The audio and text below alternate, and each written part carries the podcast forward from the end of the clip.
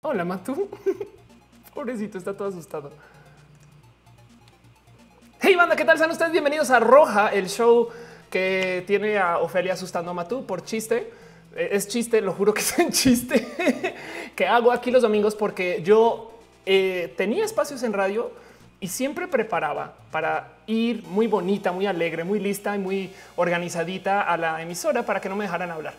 Em, no los culpo, la verdad es que ellos me dan un espacio con mucho cariño y, me dejan ser quien soy, estas cosas, pero eh, la radio te da 10 minutos y te va bien. Entonces decidí hacer esta cosa desde mi casa y oh sorpresa se volvió un espacio espectacular para hablar entre nosotros. Si ustedes están viendo esto por diferido o torrent, em, lo siento por ustedes que no logran llegar en vivo, pero es todos los domingos en la noche y se hacen vivo. Aquí está. Para la gente que está acá, qué chingón, qué bonito. Este dice Brujumel que se siente tener implantes. es una situación re loca.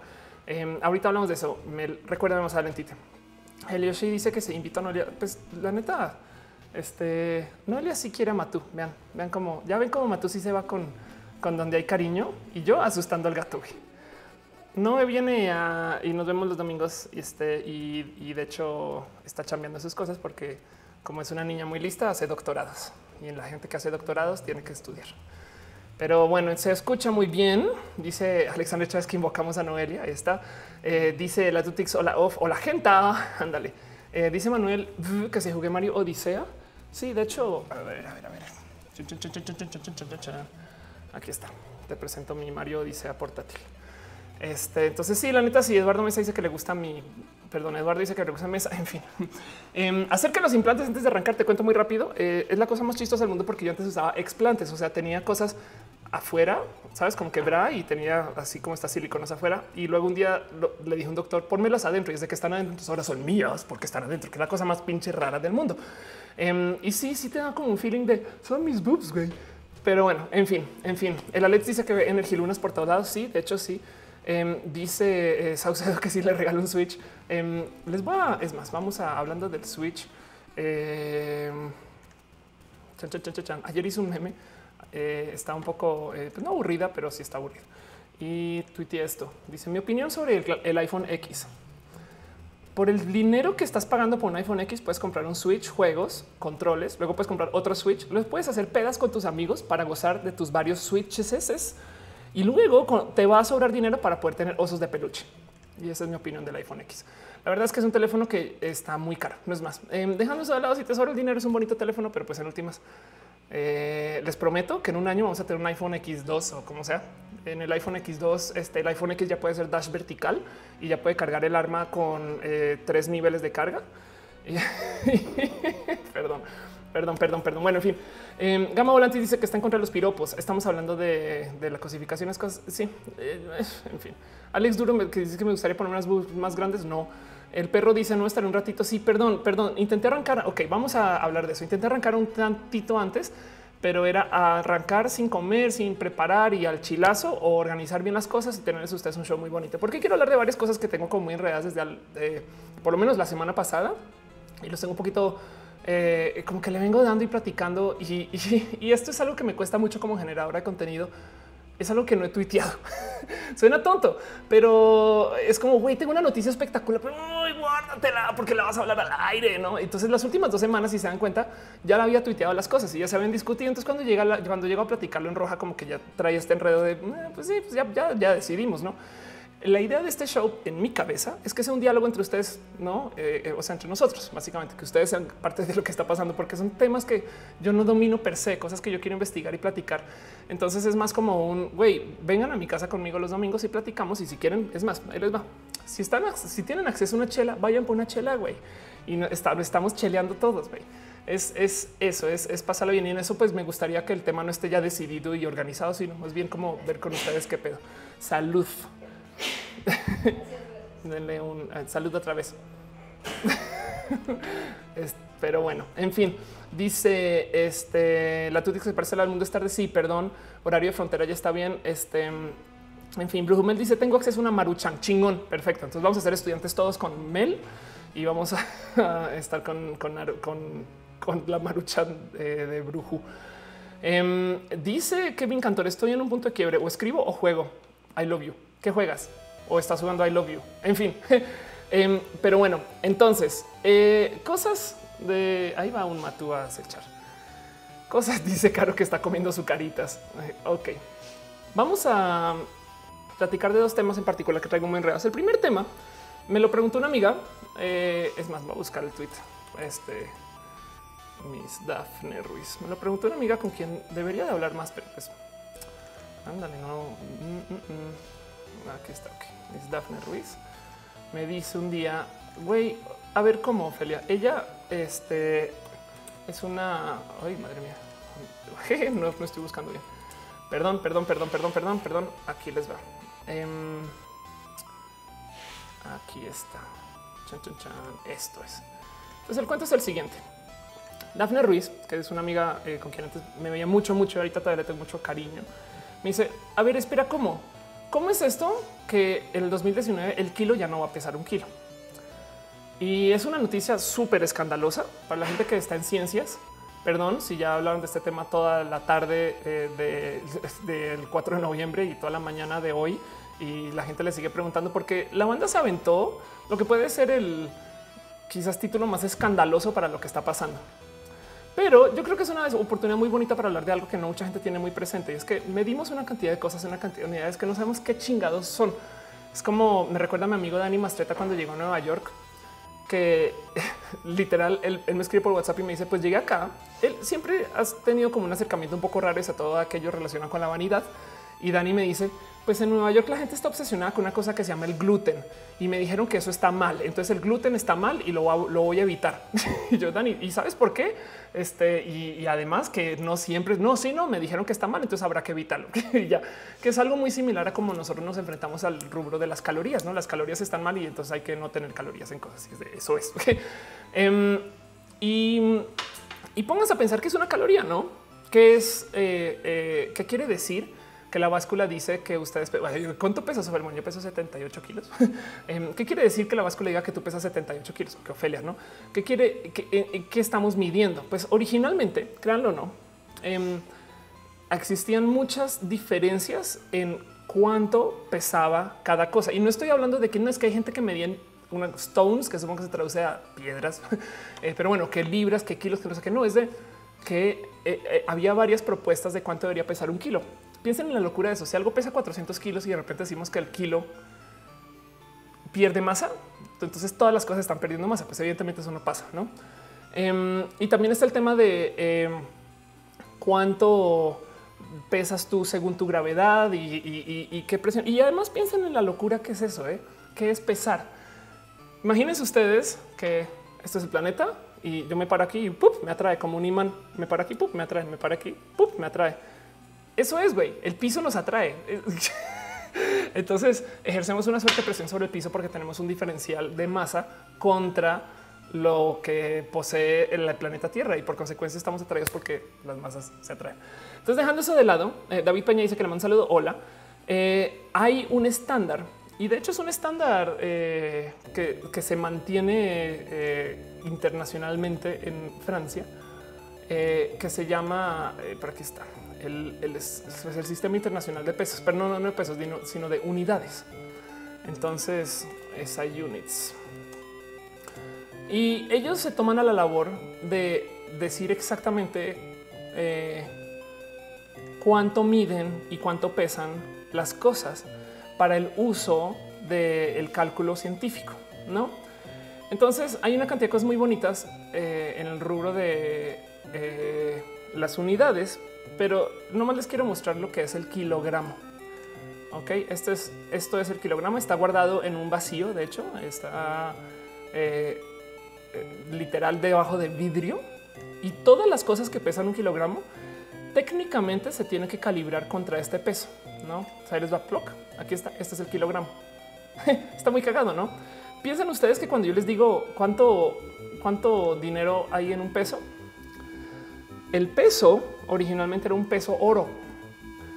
Y lo cabrón es que el gobierno se daba el lujo de modificar cuánto oro representaba ese peso hasta que eventualmente lo desconectaron y eso lo hablamos por ahí en otro show. Pero el kilo este, es esta, es esta cosa, güey. Es un bloque que pesa exactamente un kilo. Y si este bloque de repente pesara la mitad, pues todas las cosas van a pesar la mitad. Tiene que estar muy bien calibrado. El problema, de hecho, aquí lo explica, este kilo está hecho de, platino e iridio eh, y lo mantienen entonces en vacío en eh, BIPM en Francia. ¿Qué chingas el BIPM? Eh, BIPM. France, vamos a ver. El BIPM es eh, la asociación. Madre mía, ok. Ah, acerca de nosotros, ok.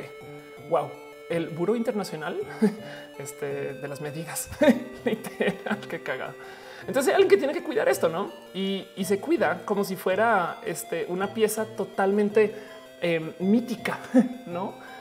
El tema es que el kilogramo es una pieza compleja para trabajar si tú lo tienes que calibrar y comparar contra eso. Entonces ahora hay una cantidad de cosas que son también definidas sobre estos, sobre estos estándares. Y por acá tengo una tablita que está de qué son las cosas. Por ejemplo, ¿Cuánto es un metro? ¿Contra qué medimos? Entonces también, oye, Ophelia, ¿quiere decir que hay un metro original por ahí guardado? Pues de hecho el metro se define como la distancia que atraviesa, no es broma, la distancia que atraviesa la luz en un vacío, en línea recta, en un intervalo de 1 sobre 299.792, perdón, 299.792.458, una, una casi 300 millonada de segundo. ok, eso es un metro. ¿Por qué se define de modos tan, tan, tan, tan, perdón el término, anales, eh, tan psycho? Pues porque si tú estás haciendo medidas de cosas muy chiquitas, a lo mejor evidentemente no vas a usar el metro, pero si alcanzas a medir cuánto atraviesa la luz de tal punto a tal otro punto y sobre eso puedes calcular contra el estándar internacional de cuánto es una medida. Dice André Quiroga, Fox System Inglés de Unidades, ¿cuántas canas me sacaron la universidad? Y sí, eso es otro tema que también está muy presente. Y justo el sistema inglés de unidades, de hecho se le conoce como el sistema imperial. Eh, imperial System. Em, y es para la gente que no está como tan enredada con el cómo trabajan las unidades en general. Pues resulta que así como nosotros tenemos el metro, el kilómetro, el megámetro, el picómetro, y este estándar donde tú tienes como cortes por décimas o por dieces, ¿no? que se llaman este, órdenes de magnitud.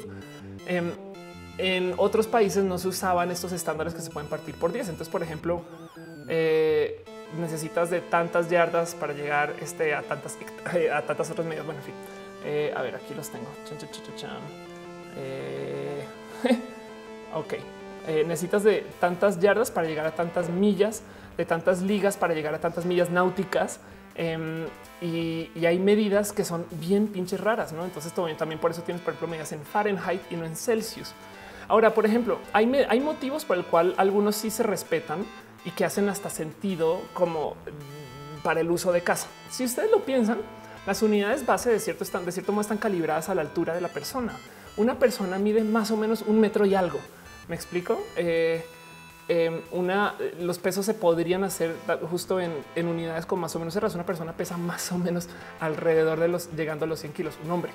Em, y mm, cuando llevas tú este tipo como de, trabajo y comienzas a trabajar con cosas que no son humanas, te topas con paredes, no?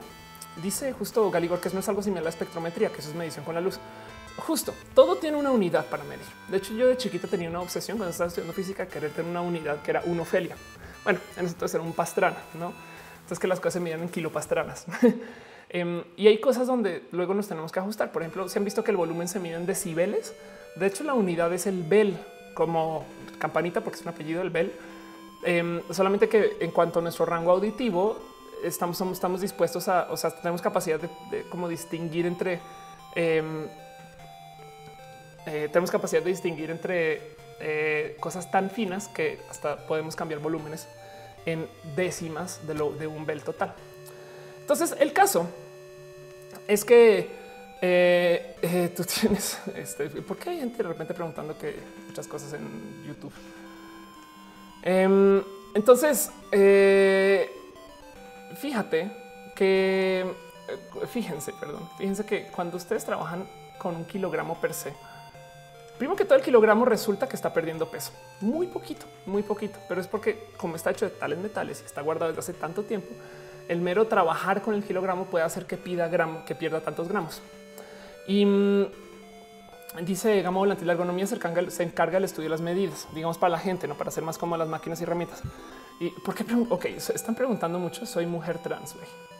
Pero bueno, em, entonces, cuando tú llegas a, trabajar con unidades que tienen que ver con lo humano, es el Fahrenheit hace sentido porque el Fahrenheit técnicamente va eh, como de las unidades de temperatura en la que el ser humano vive, ¿no? Entonces, dice Rebeca todo pierde pesos menos yo. Luisa Sol dice, van a sacar el kilo original.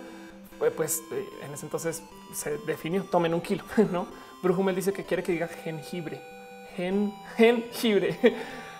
en fin, en fin. Así que lo que están haciendo es que quieren redefinir lo que es el kilogramo.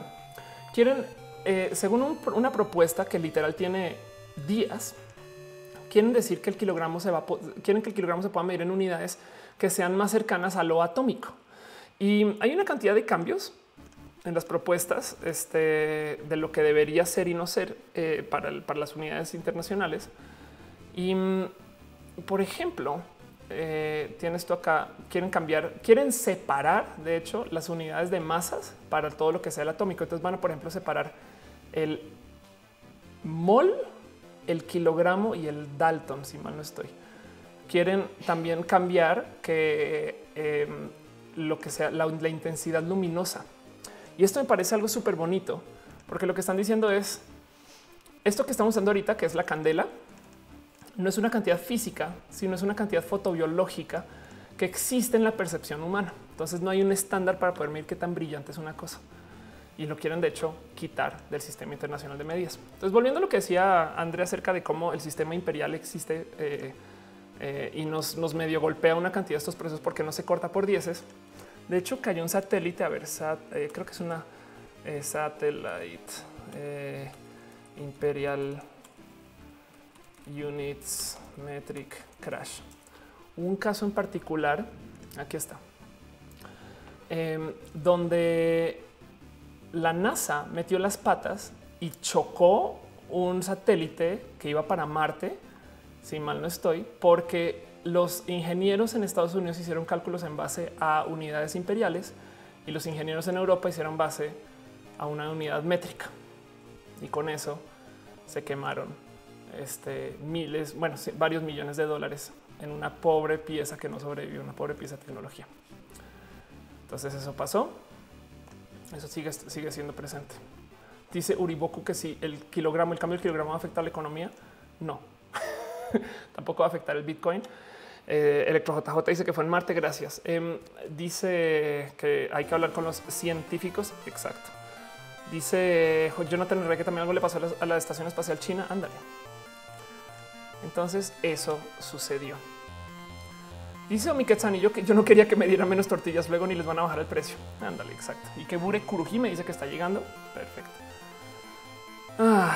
pero bueno, ¿por qué están hablando en grupo? ¿Cuál grupo en Telegram? Güey, qué bonito.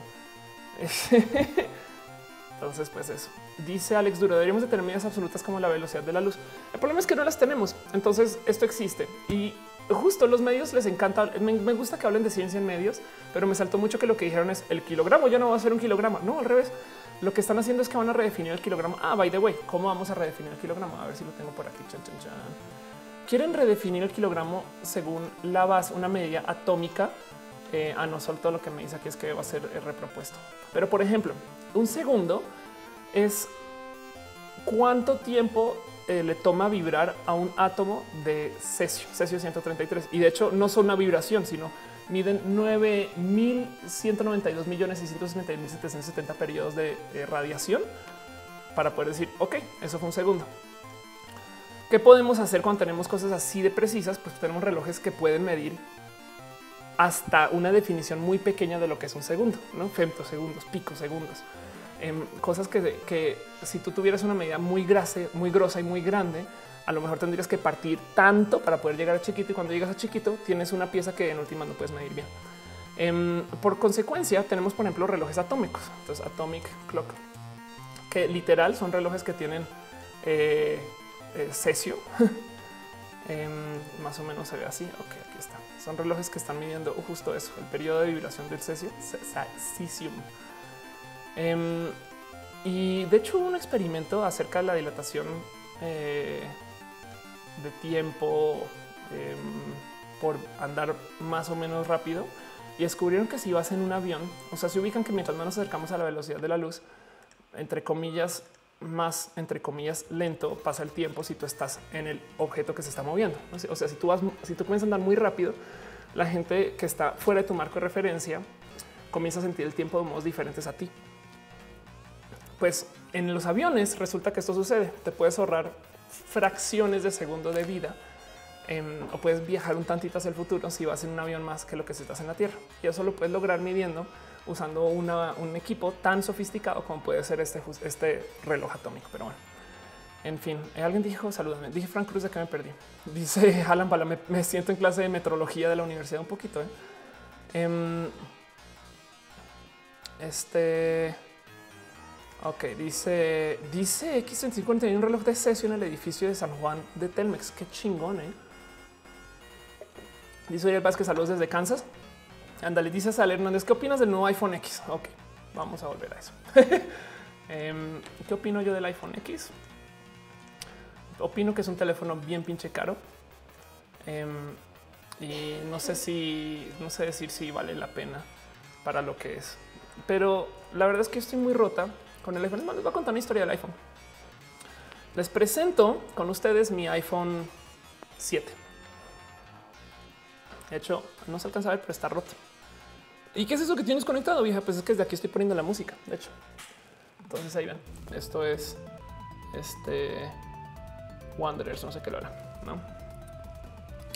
Este teléfono lo rompí en, en un momento y no tenía el dinero para comprar una pantalla nueva.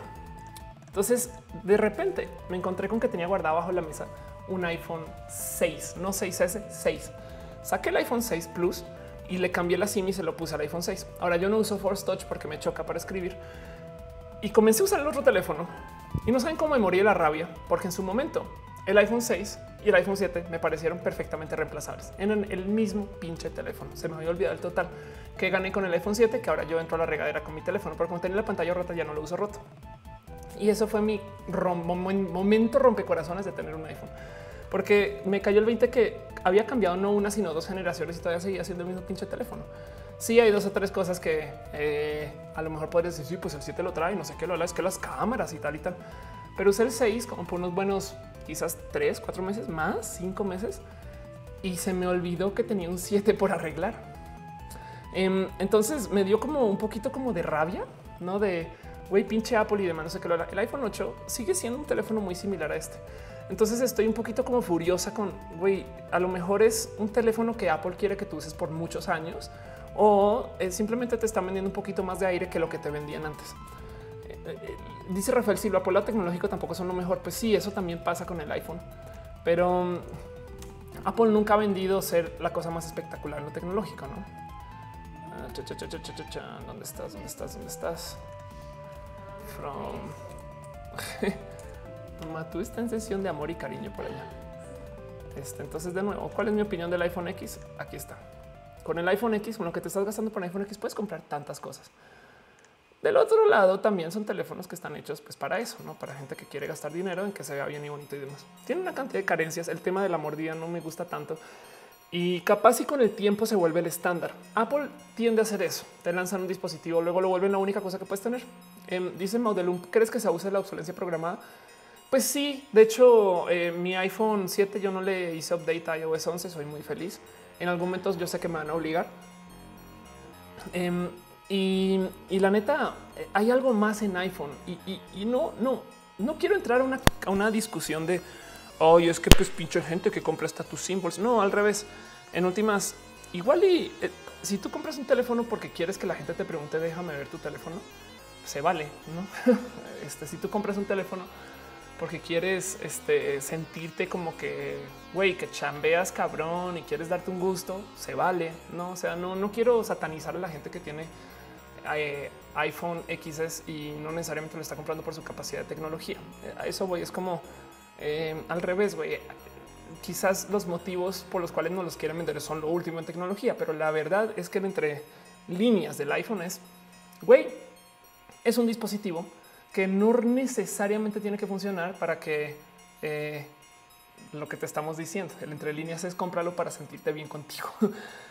Eh, hay unas cosas que decía Freddy Vega que me causa mucha risa, que él decía que eh, en todos los comerciales de Apple tienen gente muy fit que va al gym y está haciendo ejercicio. Y es como Apple diciéndote, pues no vaya a ser que nuestros usuarios de teléfono eh, pues sean gente gordita. Dice, dale, caro, el tema con iPhone es que hace las cosas más sencillas que Android. Pero un pequeño gran detalle, iPhone, invierte mucho más en diseño. Pues sí, exacto. Em, Denis Peña dice, ¿algún consejo para estudiar cálculo? Sí, ningún problema de matemáticas se soluciona mascando chicles. y eso aplica para la vida. Em, siempre aviéntate, eh, tírale soluciones a los problemas, aunque no sean verídicas, y checa donde, o sea, solucionalo eh, usando la fuerza bruta. Y no sé qué más eh, quieras estudiar con cálculo, pero hay muchos caminos y muchas cosas bonitas que se pueden hacer con cálculo y ojalá te sirva para la vida más que aprender cómo solucionar ese problema en particular, sino es cómo solucionamos cosas para los cuales es tan complejo solucionar. dice Luis, ¿tú algún consejo para estudiar idiomas? Eh, yo diría para estudiar idiomas, definitivamente sí llevarse un chingo de práctica. ¿Qué dirías para estudiar idiomas? Es que no, he hecho más que estudiar idiomas por muchos años. Desde que la conozco, me habla de estudiar idiomas. Em, pero bueno, dice Arturo Teme que no se escucha. ¿Qué no se escucha? ¿La voz, la música? ¿Yo? ¿Quién? ¿Le subo un poquito? En fin. Em, Dice eh, que arranque para estudiar cálculo el Spivak. Ándale. Bonnie Wolf dice: Pues Apple vende más estatus, no una idea de cómo te verás si quieres X cosa. Sí, pues puede ser. Dice que yo me escucho bien. Dice que no, ah, que no escucha la voz de Noel si es que no, no tiene micro, pero ahí repetí lo que dijo. Em, dice justo Noé que te enamores del idioma. Entonces dice Uri Boku, eh, pensamiento profundo. ¿Cuál es el sentido de la vida del universo y todo lo demás? El 42. Em, dice Manuel que si me considero autodidacta me considero que preparo. Sabes, saben que por eso hago videos. ¿eh? ¿eh? parte de lo bonito, muchas veces no sé la cantidad de veces que he pensado en la vida. Güey, ya no voy a volver a hacer Nerdcore. Ya no, no, ya me cansé. Necesito mis días, no sé qué, pero luego preparar para Nerdcore y leer para el show eh, le añade mucho a mi vida y siento yo que me mantiene enterada de lo que está pasando. Entonces, más que autodidacta, em, me gusta mantenerme muy enterada y soy muy pasional. Entonces, hay cosas en las que sí me siento a estudiar. Pero bueno, Sergio Valenzuela pregunta que si Duolingo es efectivo hasta un punto, hasta un punto. Eh, Duolingo es como em, eh, es un simulador de vuelo. ¿no? En algún momento tienes que ir a volar y ya no, es más. Eh, y, un simulador de vuelo donde este, solamente puedes volar a tal altura, a tales horas y con tales aviones. No dice sentido que si te gusta la filosofía por su pollo. Alex James dice que si ya no lo vi, no, no, te vi, perdón. ¿Qué dijiste? Dice Juan Luis Guerrero, hay una TikTok llamada Techniques to Speak Any Language. Espero que te ayude chingón. Dice que Ranga, ahora que hablan de cálculo, me acordé de lo que platicaba con un amigo. La transformada de la plaza es una transformación de ecuaciones donde normalmente se toma una ecuación en el espacio de tiempo y se llena normalmente un dominio más sencillo como la frecuencia. Nunca lo usé a huevo, pero lo que sí usaste, ahí te va. Es que el pedo es lo que te están haciendo en la universidad no es, eh, no es tan básico como aprende a solucionar este problema. Lo que te están enseñando en la universidad con estos problemas así de complejos, con estas cosas es cómo lidiar con un problema para el cual no tienes la más mínima solución de cómo solucionar. Ok, que puede ser un güey. Resulta que tengo que lidiar con eh, una aplicación de un desarrollo de software y no tiene la más mínima idea por dónde arrancar. La metodología que usas para aprender de ese software para aprender de cómo aplicarlo, de con quién hablar, de esas cosas, no sé qué hablar. Todo eso lo desarrollas haciendo cosas complejas como la matemática avanzada. No dice mi nombre es Gaut. Lo que te están enseñando es pensamiento abstracto. Exacto. Em, dice eh, Frank PD, el grupo de Telegram. Seguro que nadie entra el grupo. Em, dice David Saucedo, cuéntanos de tu experiencia dando clases. Eh, dice Monse, ¿qué piensas de la religión y la Biblia? Tengo un video donde hablo de eso. Estoy muy peleada con muchos, procesos de religión porque siento yo que te castigan la eh, curiosidad. Entonces, em, lo que te dicen en el proceso de religión, por lo menos con la que yo me crié, es no aprendas de tal cosa porque si lo dudas es porque no tienes fe. Entonces te asesinan la curiosidad y eso es lo único que me molesta el proceso de religión. Pero luego hay una cantidad de cosas acerca de ser una persona trans y que a mí me han dicho que yo vine a, supuestamente al planeta para hacer abominación y todo eso. Tengo un video en mi canal en Diagnosis donde hablo de religión por si lo quieres ver. Pero bueno, en fin, en fin, les quiero hablar de otro tema en particular al cual le traigo muy, muy, muy, em, muy enredado. Es ese Matú. Ah, ya ves, eres la nueva camita de Matú. Em, pues bueno, les tengo un tema en particular que traigo en redes de hace unos días. Y es un tema que yo creo que he platicado mucho aquí y lo voy a volver a presentar porque soy así de pinches intensa. Eso es algo que yo doy en mis capacitaciones, güey. El por qué somos así en redes sociales, como el meme, ¿no? ¿Por qué eres así, güey? Es más, vamos a poner meme. ¿Por qué eres así? Esto lo he enseñado en clases, esto lo he platicado en una cantidad de lugares y vamos a hablar un poquito acerca de redes sociales. ok, aquí está. Eh, voy a arrancar con la noticia primero para que vean a dónde voy. Créanlo o no, así como nosotros estamos peleando en redes sociales y estamos convencidos que gracias a las redes sociales tenemos más presencia de muchos candidatos presidenciales y esto es algo que viene muy rudo para el próximo año. Entonces, por eso quería hablar de ese tema en particular. Pero si bien esto está sucediendo en México, Resulta que en Estados Unidos eh, hay un tema muy, muy, muy rudo y chingón con lo que está pasando con la presencia rusa en el mercado estadounidense de ideas, sobre todo en redes sociales. Hace nada, resulta que encontraron cómo, Rusia estaba organizando que la gente saliera a la calle a protestar y a quejarse y a platicar acerca de eh, ciertas posiciones muy políticas eh, de su actividad. Entonces, este es el tema que le llaman los trolls rusos, no? Pero lo cabrón es los cacharon porque están organizando una protesta, pero al mismo tiempo están organizando la contraprotesta en el mismo lugar a la misma hora. Y esto para el, el mayo del 2016. Ahora, pregúntense ustedes, ¿qué tal que esto, hagamos el ejercicio, qué tal que eso esté pasando en México, qué tal que la Marcha Nacional por la Familia tenga presencia de personas de otro país que quieren desestabilizar la paz y la calma en México para que estemos peleados entre nosotros. No, esto es súper pinches loco. Y, y además, eh, esto no es lo único. De hecho, hay una bloguera que era como muy conocidona em, que se llama Jenna Abrams y resulta que era una persona súper, súper política con mucha presencia eh, con una cantidad de enemigos y demás, pues resulta que ni existe, güey. Resulta que en ningún momento existió. Fue una persona hecha por el mercado ruso de producción de ideas. Esto es propaganda, güey. Esto es promoción de un estado para desestabilizar otro por medio de la difusión de ideas, pero usando redes sociales. Y es que pasa algo, güey. Vivimos indignados en las redes. Hace nada alguien me preguntó en redes sociales, ya ni lo quiero buscar, pero hace nada me preguntó alguien en redes sociales, oye, ¿por qué nunca te he visto Em, rantear de cosas, güey, no? Y, lo que pasa es que si yo antes me quejaba mucho en redes y estoy totalmente de acuerdo y a favor con que tú tienes que decir las cosas. Si algo te molesta, hay que quejarse. Si algo no funciona, hay que salir a protestar.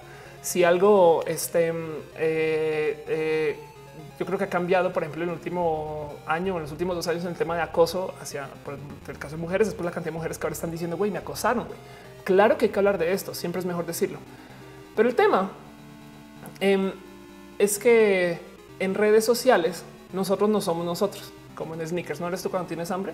Tú no eres tú cuando estás en redes sociales por culpa de una cosa muy, muy, muy, muy fina, pero que nosotros ya normalizamos y que claro que sigue presente. Y es que ahí les va. Esto lo enseño en mis clases y, perdón si lo han escuchado 100 veces, pero lo quiero volver a presentar. El cuento es el siguiente. Se nos olvida que las redes sociales les pertenecen a alguien. Ok, esta, yo sé que esta imagen está vieja, pero güey, Facebook no salió de la nada, Twitter no salió de la nada. Las redes sociales llegaron a nosotros porque hay empresas que tuvieron que crear la existencia de las redes sociales. ¿no?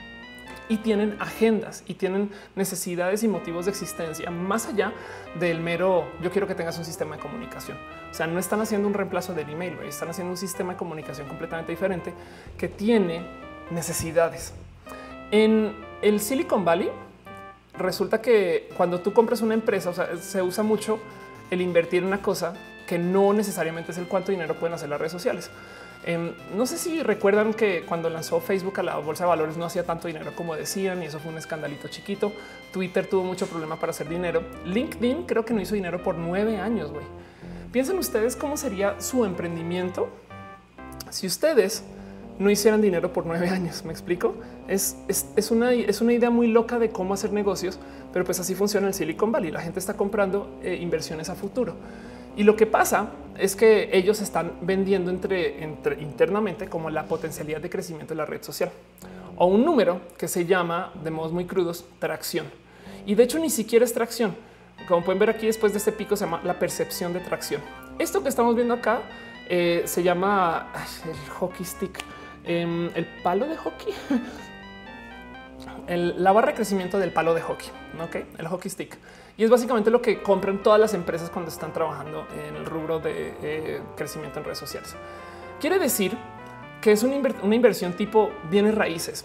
Cuando tú compras un departamento y no y lo guardas porque eres un inversionista de bienes raíces, puede que el departamento se avalúe en los cinco años en lo que no, lo, no tocaste el departamento limpiaron la calle de enfrente, pusieron un McDonald's eh, a tal distancia, luego pusieron un museo a otra distancia, luego pusieron parques y pues, yo no sé por qué dije McDonald's, pero bueno, este luego le dieron un mejor acceso y luego resulta que salió en algún video musical el departamento y no sé, cosas que pueden hacer que genere esta cosa, este número mágico que se llama la plusvalía.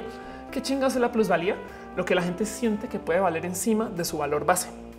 Hay muchas cosas que están enredadas eh, dice Manuel Gómez saludo, un saludo. Oli. Hay muchas cosas que están enredadas detrás del eh, cuánto siento yo que puede crecer esto. No sé si recuerdan que hasta antecitos que llegara Trump, la gente decía, oh, ya Twitter se va a acabar, güey. De hecho, estamos acostumbrados a que venían reemplazos de Twitter cada nada y la gente decía, ya nos vamos al nuevo. El nuevo Twitter es.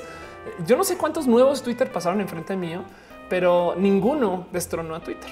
Y además, ¿Cómo se nos cruza por la cabeza que Twitter va a morir si todavía tenemos radio AM? El cuento es em, las redes sociales venden la percepción de la atracción, que es básicamente cuántos usuarios activos tiene la red social. Guárdense eso en la cabeza muy bien. ¿Cuántos usuarios activos tiene la red social o el espacio o el web o el website? Y eso es lo que le están vendiendo a los inversionistas.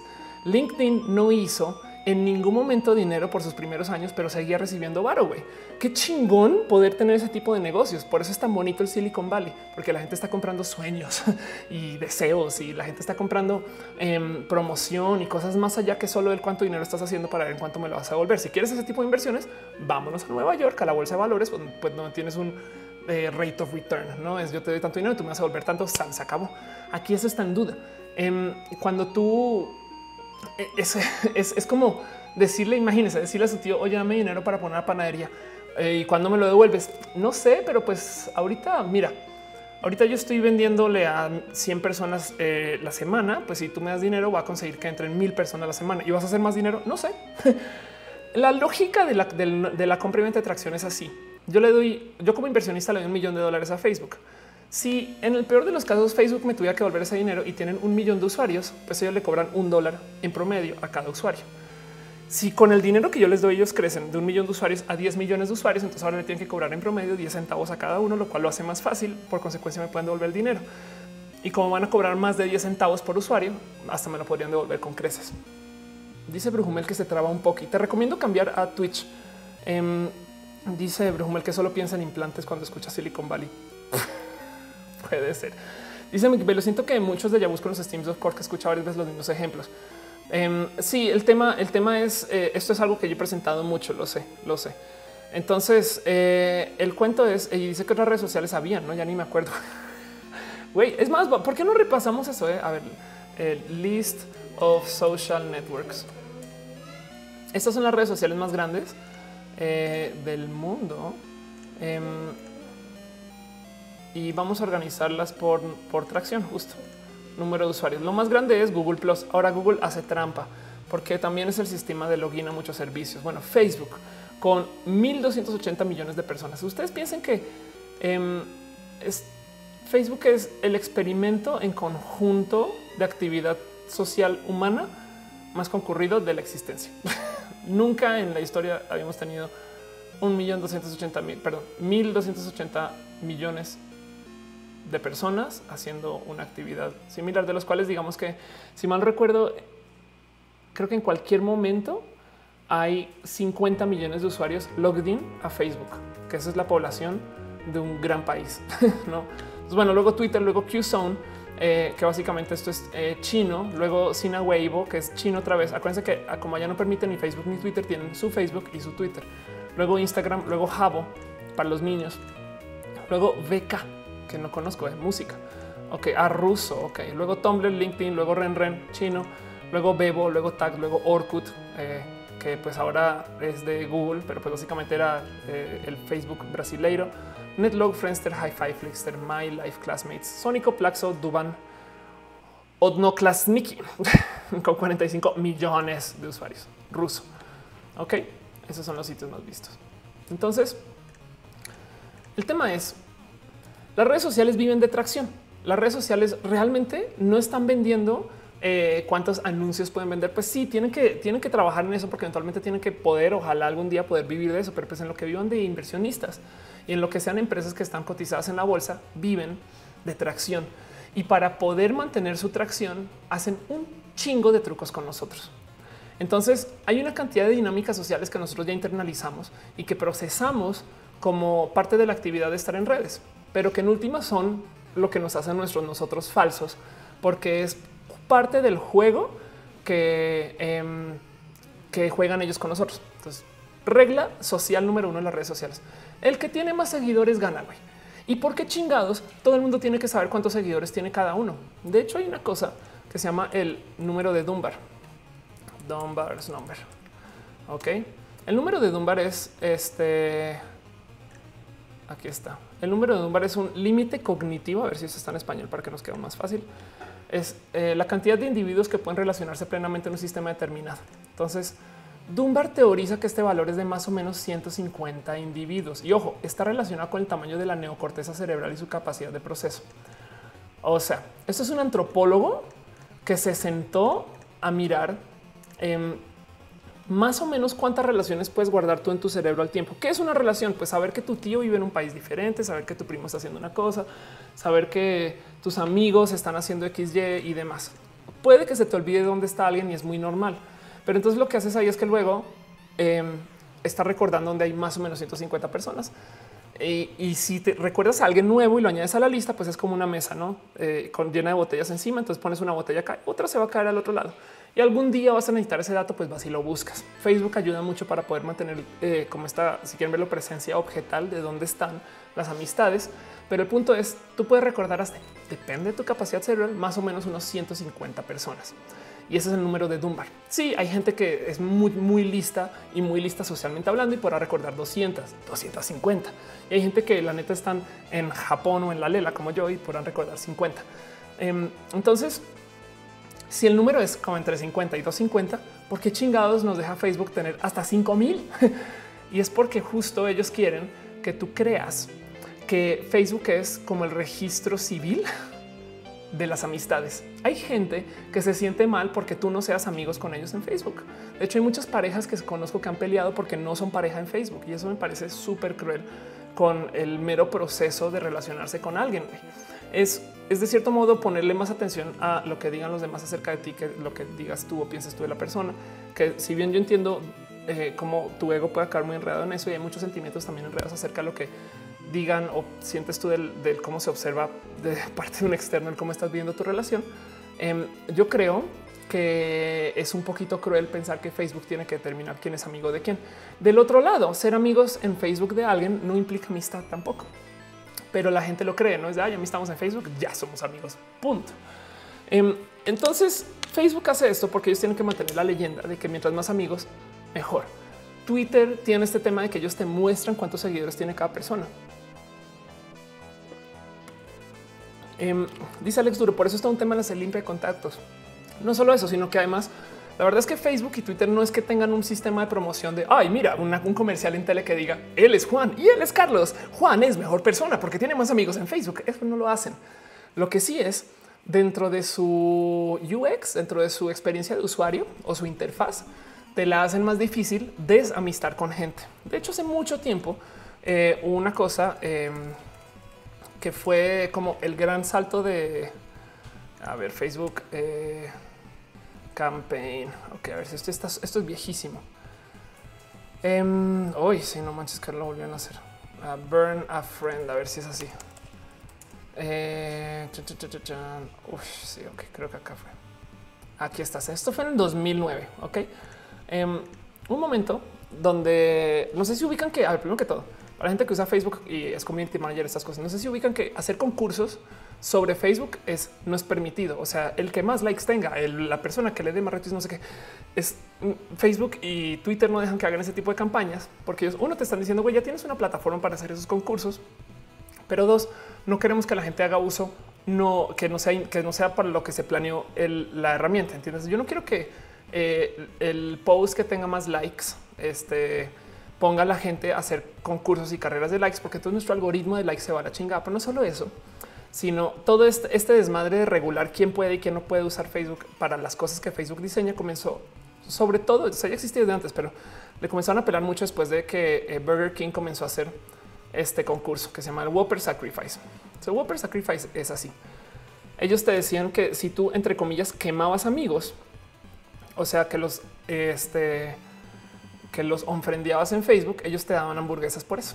¿no? Entonces, el que más amigos pudiera quemar, pues más hamburguesas recibía. ¿no? ¿Qué pasa?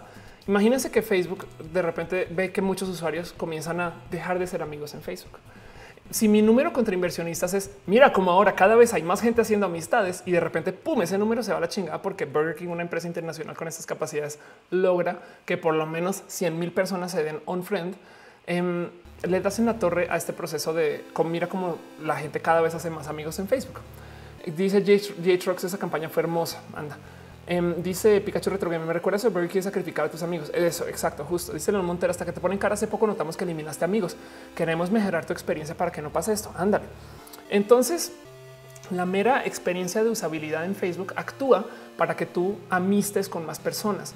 Amistar con alguien en Facebook es casi casi que ver su nombre, pasarles, respirarle encima del nombre. Ya eres friend. Desamistar a alguien es uno buscar su perfil Dos, buscar el desplegable de opciones y cosas, no sé qué. Y cuando ya encuentras la opción, ah, luego te dice, ¿lo quieres ofrendear? O bueno, ¿por qué no le das, sabes, un follow? No, o sea, si siguen siendo amigos. Y luego capaz, a veces cuando le dices un friend, casi que te pregunta por, ¿por qué? ¿Todo bien? ¿No? ¿Se pelearon? ¿Tuvieron algún pedo? Mm, ¿Se cruzaron una novia con una exnovia? Algo así, ¿no? Eh, eso pasa. Em, ellos, de cierto modo, lo que hacen es te la hacen un tantito más difícil para que tú ofrendes gente de lo fácil que es frendear. Eso es aún más cruel con los pages. Han tratado de borrar una página de las que le dieron like en algún momento. Mm. Es difícil. ¿Pero por qué? Porque de nuevo, si bien hacen dinero, el real cliente de las redes sociales, si estoy hablando de Facebook, Twitter, YouTube y demás, son los inversionistas. O véanlo así, las redes sociales son gratis para nosotros porque nosotros somos el producto. A nosotros nos usan para vendernos contra las marcas, para que las marcas puedan promocionar. La ventaja es que no es tan, tan, tan cruel porque tú también puedes ser la empresa que contrata los anuncios, no? Em, o sea, no es tan satánico o no es tan malévolo que eh, de cierto modo nos pone enteramente a la venta de marcas de las cuales no tenemos acceso. Tú puedes ser esa marca.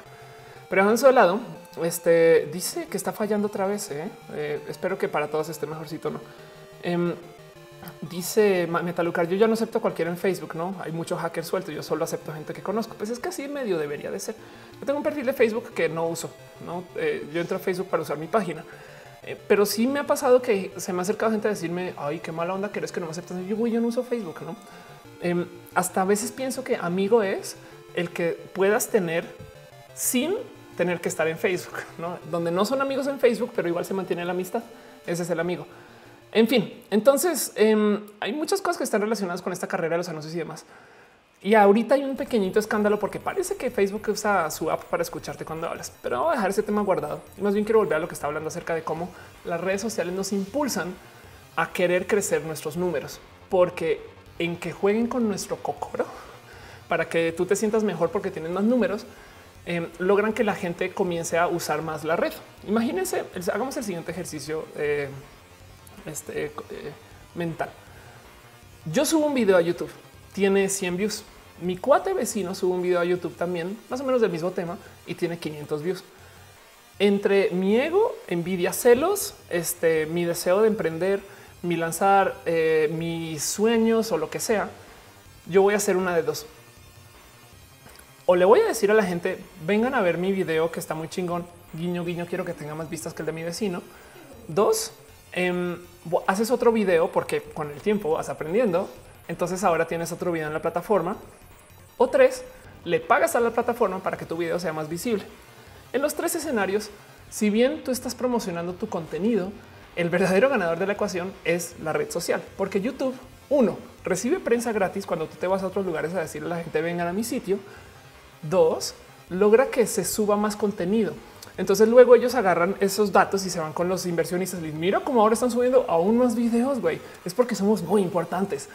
O tres reciben varo directo porque tú les estás pagando en anuncios, ¿no?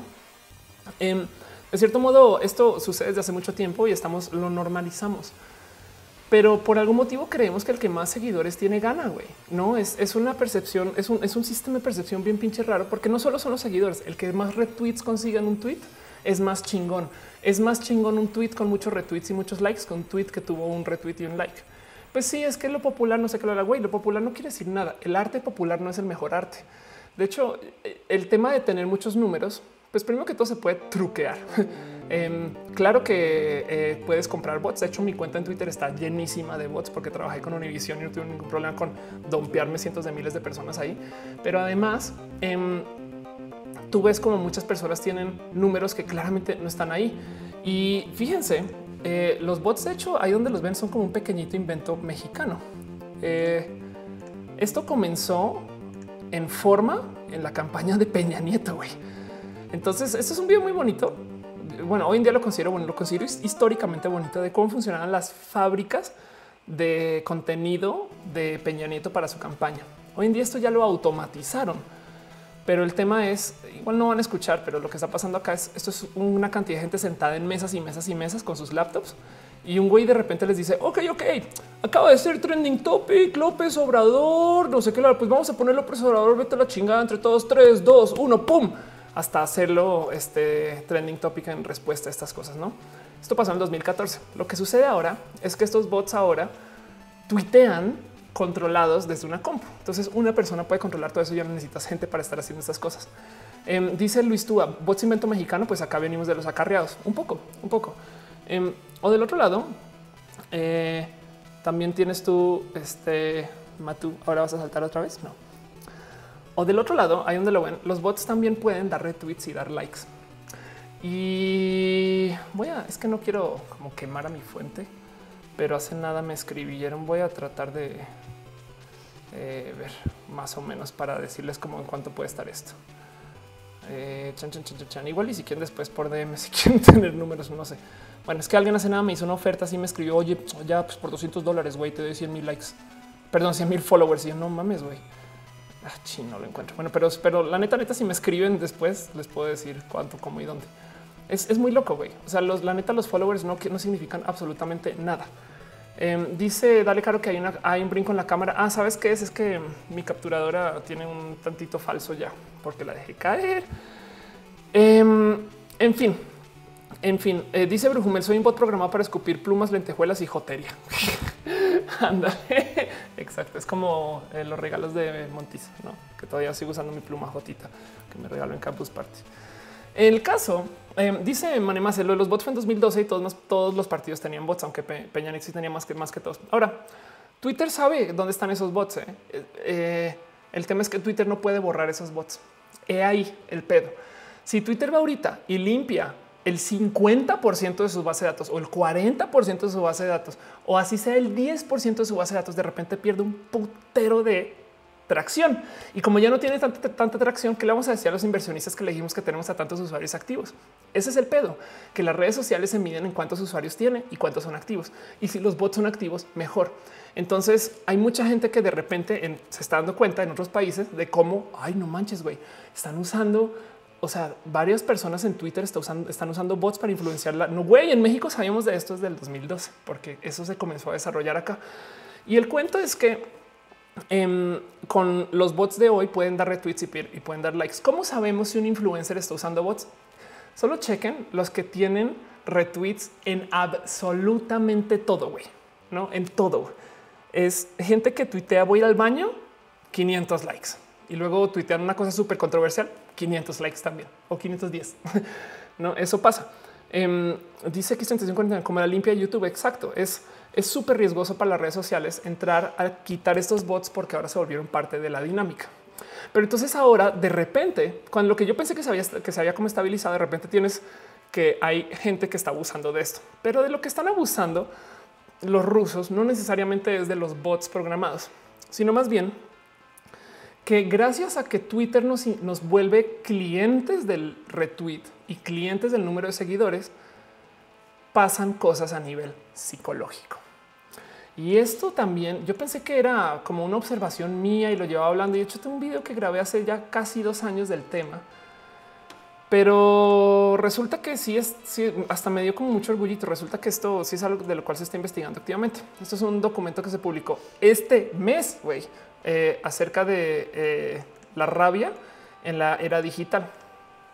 Y lo que descubre eh, esta investigación es que tenemos esas cosas que se llaman triggers que ya ubicamos. No, eso me, funciona así como cuando estás trabajando como la mera psicología en general de cómo procesas eh, ideas y cosas que traes como preguardadas y trabajadas y que luego los, los que simplemente publicar, perdón, no publicar, sino, hablar y dialogar, pero pues de repente algo te va a hacer llorar, un trigger, no? Eh, y dice Brujumel, voy al baño, no chismen tanto. Em, el cuento es este. Eh, la gente, bueno, la gente le añade peso a que alguien tenga muchos números. Y para mí es tener números, para mí es como el ejemplo que uso normalmente es, es como tener un uniforme, ¿no? Que la gente piensa que porque te pusiste el uniforme ya te mereces el respeto que te da el cargo, ¿no? Pero pendejo con uniforme sigue siendo pendejo, ladrón con uniforme sigue siendo pendejo. bueno, se sigue siendo ladrón. Em, pendejo con dinero sigue siendo pendejo. Em, entonces pendejo con seguidores sigue siendo pendejo, me explico. Y, como que no hemos visto eso, no hemos desarrollado el criterio para poder entender que, que alguien tenga muchos seguidores no significa absolutamente nada, porque del otro lado hay gente muy pinche chingona, preparada, lista, organizada, no sé qué, que no está en redes y la gente los demerita porque no tienen seguidores. No, eso eh, dice Miguel Umbra que es trigger como el V trigger en Street Fighter. Puede ser. Em, dice Adrián Romero, el 99% de los, de hecho, en Twitter, si no tienes seguidores, vale menos. Sí, exacto. Es más, hay un dicho, hay un término, el pocos followers. Es de no mames, güey. Eso que, sobre todo en, un, momento donde te puedes, como si fuera cirugía cosmética, comprar seguidores o comprar este eh, retweets. Pero bueno, el cuento es este. Em, ¿Por qué funcionan tanto los influencers en redes sociales? Hay un ejemplo que yo uso mucho cuando doy mis clases. Eh, y es que cuando tú vas a comunicar algo, así, si tengo unos slides por aquí, chinga tu madre Twitter, chinga tu madre Facebook. Aquí está. Ese es un ejemplo que uso mucho. Imagínense que eh, alguien del chat, imagínense que André Quiroga y yo vamos a hacer tablets, no? perdón, perdón si ya han escuchado este ejemplo 100 veces, pero pues ahí les va de nuez. Vamos a desarrollar tablets. André y yo André, creo, te creo que no tiene la capacidad de desarrollar una tablet, porque sí, yo no. Entonces lo que vamos a hacer, yo, es que vamos a buscar proveedores que nos hagan la tablet, no que es muy normal. Vamos a buscar un equivalente a Foxconn que nos venda la tablet y vamos a poner una tablet en el mercado que se llama la tablet de off con el logo de roja y la otra de André va a ser em, este eh, la André Quiroga tablet, no? Y lo vamos a aventar al mercado. Y la pregunta es cuál va a vender más pues yo ya tengo una base para poder comunicar y salir flashas otra vez. ¿eh? Y tengo como herramientas para viralizar y, diversificar el mensaje TC. Hay una ligera posibilidad que yo pueda vender mi tablet más que Andre, pero porque yo trabajo en el rubro de marketing y ya tengo un canal para dar esa difusión. Podría presentarla aquí. Compren ustedes la tablet de off. Em, y la tablet qué güey. Esto es un poquito lo que pasa en el mercado de los androides y los teléfonos en general la competencia ya no es sobre el producto, sino gana el que pueda comunicar más. O sea, la competencia entre productos es en el que tenga más publirelacionismo y marketing, porque los productos son de cierto modo genéricos, porque en la época de la producción con impresoras 3D, con proveedores chinos, asiáticos que nos pueden fabricar una cantidad de cosas y los pueden enviar, em, y con ventas white label de productos, se vuelven medio reemplazables. Esto pasa también, por ejemplo, hasta con los coches. Hay una cantidad ridícula de coches que son enteramente reemplazables y el motivo por el cual compramos uno es porque nos hace sentir más peligrosos o no, nos hace sentir más, este, nos gusta el color, no nos, nos ata o no nos ata emocionalmente al producto. No tiene nada que ver con la calidad del producto. De hecho, cuando se daña mi tablet, no, yo no la fabriqué, güey. Vayan con el, con el importador o el fabricante o el revendedor o Amazon. no pasa mucho es muy difícil toparse en el mercado en general con gente que sea capaz de distinguir entre tres teléfonos androides, sobre todo si son del año. Em, y eso este, dice Paul que quiere una tablet de Ofelia. Yo también quiero una tablet mía. Este dice Arturo TM que André Quiroga no la conoce ni en el chat. André está cumpliendo años, claro que la conocemos. Este em, y, en eso em, las marcas se han visto. Hay además la otra es la facilidad de crear marcas es impresionante. Entonces yo puedo crear una marca nueva desde hoy y llenarla de marketing para luego tirarle, volver a hacer otra y no pasa nada. Entonces estamos bombardeados de marcas. Eh, de New York en 1920s. Em, vamos a ver si esto funciona. New York Streets. Si buscamos cualquier foto de cualquier ciudad de hace mucho tiempo, eh, yo creo que es muy fácil ver como digo, no es el, o sea, si hay espacios que están llenos de promoción, no? Acá tenemos una tienda que dice Coca-Cola en todas las pinches esquinas. Pero a comparación de hoy, las ciudades, es más, ni siquiera en los 20, si buscan fotos de su ciudad en 1980, van a topar con que no hay tantos logos. Porque no había tantas empresas que además necesitaban ese tipo de logos y los logos eran muy pequeños. En los coches se ve esto de modos muy, muy evidentes. Los coches, este, de hecho, antes tenían loguitos así chiquitos que luego se comenzaron a crecer y crecer y crecer hasta que ya vamos manejando casi, casi que un día vamos a manejar el logo entero de Volkswagen. Y eso es porque como se pueden crear una cantidad de marcas de la noche a la mañana, tanto como se pueden, eh, tanto como la competencia entre marcas ya no es sobre la calidad del producto, sino sobre la comunicación del producto. Em, y del otro lado, las empresas eh, ya no están tan obligadas a decir la verdad. Entonces lo que, lo que ha resultado es que ahora la gente no le tiene confianza a las marcas porque son muy volátiles. En los 60, en los 50, el puesto del vendedor en una tienda era de darte a ti como un tipo de apoyo y decisión completa sobre lo que tú necesitas. Pero el vendedor era de confiar. El vendedor, a ver si tengo el falso aquí. El vendedor, eh, de cierto modo, era una persona que te veía y te decía, sabes que te va a tratar de como un buen consultor, te va a armar la mejor solución de productos que necesitas para tu casa. Hoy en día el vendedor está obligado a mover tantos productos de tal forma y de tal modo de negociación para una audiencia que además ya está preinformada. Entonces el vendedor como que sobra. Y de hecho la labor de la comunicación, o sea, del marketing, perdón, la labor de la comunicación de marketing es eliminar el vendedor de piso, que tú sepas exactamente qué producto necesites y llegues y lo pidas. Em, entonces las marcas también están ahora más preocupadas no por tu bienestar, sino porque tú compres. Em, este 70s, este em, Waste Product Design. Oh, ya no me acuerdo cómo es. Aquí está, ok. Aquí está, creo que lo encontré. Resulta que además en los 70s se, se comenzó a trabajar una filosofía que yo sé que hoy no, no es. Ok, no, no es. Bueno, se comenzó a trabajar una filosofía que para nosotros hoy en día es muy clara y evidente y la vivimos, pero de hacer productos desechables. Esto suena tonto y claro que decimos eso. Las empresas son re malvadas. Pues en los 70 ellos decían vamos a dejar de hacer productos que duren mucho y más bien vamos a tratar de hacer productos que sean muy un poco más desechables para impulsarnos a innovar. Guiño, guiño. La verdad es que de cierto modo también en que te hacen más productos te venden más cosas. Em, en fin, ah, que parece que me desgreñaron. Es que estoy andando en moto, entonces tengo el cabello hecho desmadre, güey. Y justo, estoy volviendo a todo eso, justo en eso que ya no confiamos en las marcas porque están tan rotas, comenzamos a confiar más en la gente. Y hoy en día tenemos gente como marca. Eso es un serio, es un problema muy serio. Dice Rafael Cázares que son los números exactos. Pues sí, son definiciones abstractas de contar. Sí. Entonces, em, cuando tú tienes marcas que están tratando de comunicar cosas a través de gente, comienzas a creer más en las personas y de ahí nace la figura del influencer.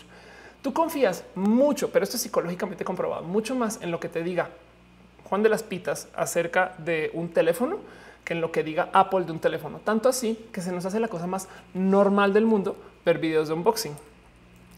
Cuando yo le muestro a la gente que toma mis clases lo que son los unboxings, se así, pero se, se, güey, se emociona desde qué? O sea, están haciendo un video de alguien abriendo una caja, pero ¿por qué, güey? Imagínense, güey, han visto cómo son los lanzamientos de Apple. Voy a poner uno más. Apple Keynote para que vean lo Este es el Apple Keynote del iPhone. Bueno, sí, vamos a ver el de, del iPhone X. Ok, otra vez. Güey, es un evento inmenso global que promocionan alrededor del mundo, que llevan a todos los desarrolladores a que te digan el teléfono fue hecho con tales materiales, de tal forma, de tal tamaño, hecho con tal cariño, no sé qué, para estos procesos y productos. Y vamos a tener tal, tal, yo lo hice, yo lo pensé, yo lo hice rosado porque me hincha el huevo y entonces lo quiero de 5.8 pulgadas porque es lo que dijo mi hija. O sea, te dicen todos los detalles finos del teléfono y te, o sea, no, casi que te desnudan el dispositivo, güey.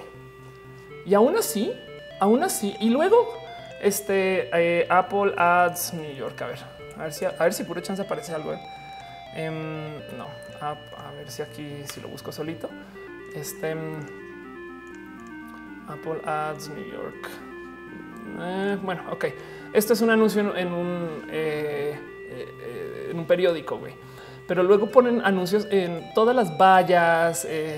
no sé si han visto los anuncios que dicen esta foto fue tomada con un iPhone y no sé qué lola la cantidad de dinero que se gasta Apple en promocionar su pinche teléfono y en decirnos todo lo que puede hacer el teléfono y lo que sí, lo que no.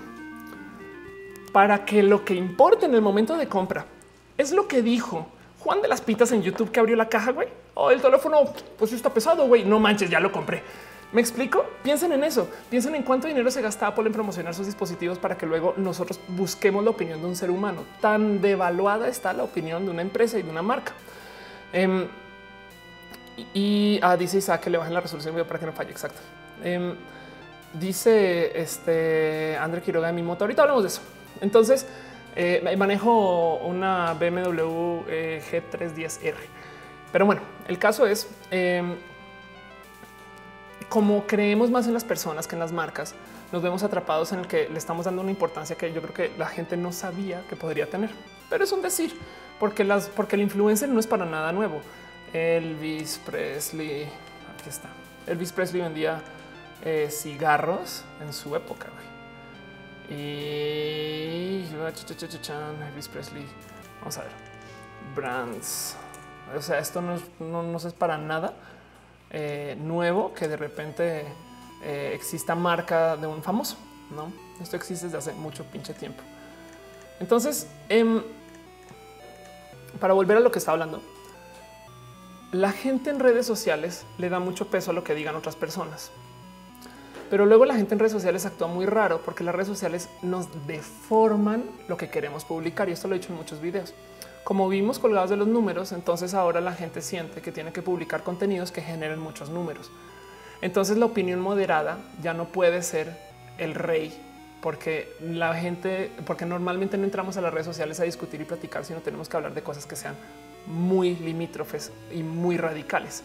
Decir chinga tu madre Peña Nieto o Peña Nieto se ha sido el mejor presidente del país puede que te genere aliados y odiados del otro lado. Pero decir yo creo que Peña Nieto ha hecho una buena labor a pesar de lo complejo que ha sido ser presidente y aún así ha tenido carencias, te va a ganar odio de los dos esquinas. ¿no? Entonces el contenido de centro eh, lo se desincentiva y el contenido este, de borde eh, se de cierto modo se, se mueve más y tú te sientes bien porque cuando publicas cosas llega a Twitter a decirte qué bueno, mira, muchos retweets, güey. Es más, tienes tantos retweets que va a hacer que tu tweet lo vean en otros lugares gracias a nuestro bellísimo algoritmo, ¿no? ya dice Isaac que qué Ofelia dijo que Peña ha hecho buena labor. Pues ya ves, exacto. Em, dice Héctor Seri, las marcas también utilizan cine por demanda para posicionar sus marcas y a las presencias. Exacto. Eh, y justo el perro dice nadie le crea la marca, pues porque siempre van a querer vender el Juanito de YouTube, quizás sea más sincero, no? Pues no te puedo decir desde que el Juanito de YouTube también le están pagando por decir sus cosas. Y hay una cantidad, hay una cosa que sí, en Estados Unidos se llama la payola, que la ilegalizaron, pero la payola es eh, a ver si esto se consigue en español. Claro que sí. Eh, la payola hay que te es una contracción del verbo en inglés pay eh, y la marca comercial Victrola, no aludiendo al famoso fonógrafo de la compañía RCA, también conocido como Pay to Play. Entonces el término significa exigir o ofrecer un soborno por parte de los dueños de las concesiones de radio musical y o productores musicales de las emisoras, cantantes, agrupaciones musicales para que, por parte de las marcas, ofrecer un soborno por parte de las marcas para colocarlos en la pauta de transmisión. O sea, básicamente eh, la payola es una práctica que ahora es ilegal en Estados Unidos, donde antes las marcas le pagaban a la gente para que pusieran su música en las emisoras. Esto en México evidentemente sucede de a diario. cada que vemos a un influencer decir, uy, qué bonito que está mi yo pleito, no? Eh, bueno, mi yogur cualquiera, em, pues está recibiendo dinero por eso. Yo lo hago mucho también. ¿eh? Yo recibo dinero de las marcas. Ahora yo me tomo la labor de decir, me pagaron para decir esto. Cada que digo la gente bonita de o de plano digo, me, la gente de esta marca me pidió que les dijera tal y tal. No, eso es este, recibir dinero para una promoción y no necesariamente es eh, vender tu opinión en lo que es un güey. Igual con este varo voy a hacer cosas. Em, una persona que maneja eso espectacularmente. Em, no sé si ubican eh, Game Theory en YouTube. Es un, es un canal que se volvió groseramente comercial. Em, ah, caray, entré al. Ok, aquí está. Que se volvió groseramente comercial. Que lo que hacen es seguramente me van a super demandar por mostrar sus videos así tal cual. Eh, de repente eh, todos los videos que hace están relacionados, sobre todo los de Nintendo, a lanzamientos que está haciendo la empresa en ese momento. ¿no? Y dice, güey, recibí dinero de la empresa para hacer estas cosas. Y pues por consecuencia vamos a hacer un video dedicado y demás. ¿no? Matt de hecho, es una persona espectacular. Lo conocí en Nueva York con el lanzamiento del Switch y es una persona súper bonita. Em, ahora, del otro lado, Dice eh, mi Tragón Trujillo, eh, Trillo, no hay nada mejor para saber de una buena marca para que una pueda probar la marca. Si no gustó, pues no consumir. Es muy genial el uso, puedes comprar. Exacto. La verdad es que eh, las marcas solitas siempre te van a decir todo lo que todo lo que se pueda de su dispositivo, pero, pero tú quieres escuchar la palabra del humano. Entonces estamos en una rarísima posición de la cual no estamos acostumbrados. No es más, es algo nuevo y tenemos una nueva etiqueta que lidiar, entre comillas, porque entonces le pedimos a la gente en redes sociales que sea honesta. Y eso no, eso, güey, yo no sé dónde salió la leyenda de que el influencer tiene la responsabilidad de ser bueno, güey. Em, eso lo debaten en Batman, güey. No, los superhéroes se la pasan pensando, pero debería de ser buena persona. Me vale tres, güey. Voy a ser quien sea. Los influencers en ningún momento tienen que, porque tienen muchos números y muchos seguidores y no sé qué, decir cosas positivas. Em, lo mismo con las marcas cuando trabajan con ellos. Y del otro lado, ellos no están no están legalmente obligados a decir que están recibiendo dinero por una cosa o la otra. Entonces, lo que no tenemos nosotros es buen criterio. Y en eso dejamos caer un buen de nuestro como raciocinio en el entender que la gente en redes sociales vive bien, pinche, fucking indignada. Eh, porque justo si a ti te dicen una cosa que puede radicalizarte, tú vas a responder no con el fin de querer cambiarle la opinión a una persona. Es más, les hago esta pregunta. ¿Cuándo han entrado ustedes a una discusión tuitera para que la otra persona diga tienes toda la razón? Porque si tú consigues que alguien diga algo súper radical y luego se retraiga, eh, de cierto modo lo estás, lo estás haciendo quedar como tonto, no en su cabeza, sino con sus amigos. Entonces existe una presión pública de no quedar y de defender más tu posición, de no quedar mal y defender más tu posición. Em, dice Rafael Cáceres, habrá gente que se elija qué promocionar y que no. Eh, pues yo elijo qué promocionar, que no. Yo le digo, yo, le digo a todas las marcas, yo voy a decir que me pagaron y no sabe la cantidad de marcas que me rebotan eso, no? Y eso lo he hablado en una cantidad de lugares. Em, dice Daniel López, ¿por qué crees que hay tanto odio hacia los influencers?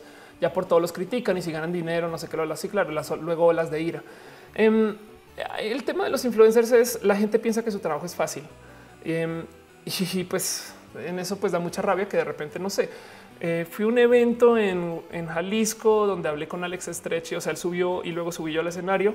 Alex está cobrando 60 mil pesos la hora de trabajo. Me explico. Entonces da mucha rabia que, güey, en qué momento este güey se merece tantas veces el salario de algunas personas por subirse al escenario. Además, que ese día se subió, se subió ebrio em, a hablar con niños. No, e-, ese tipo de cosas dan rabia, pero en últimas, eh, están haciendo chamba, güey.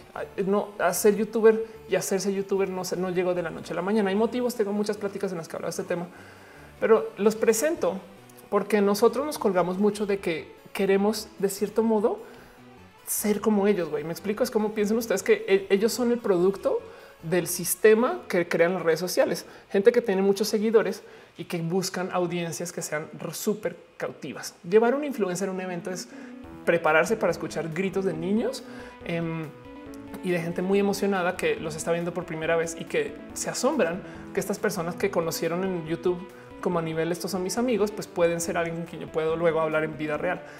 Em, y por algún motivo eso es aspiracional en redes sociales. La verdad es que entiendo, entiendo bien mucho, por ejemplo, toda esta presión que, o más bien como esta situación tensa donde no sé, André Quiroga y yo nos conocimos hace nada, ¿no? Y, Diversi Gamers y Caro, ¿no? Como que eh, todos ustedes también nos vemos como en redes y luego pues es bonito encontrarnos por fuera.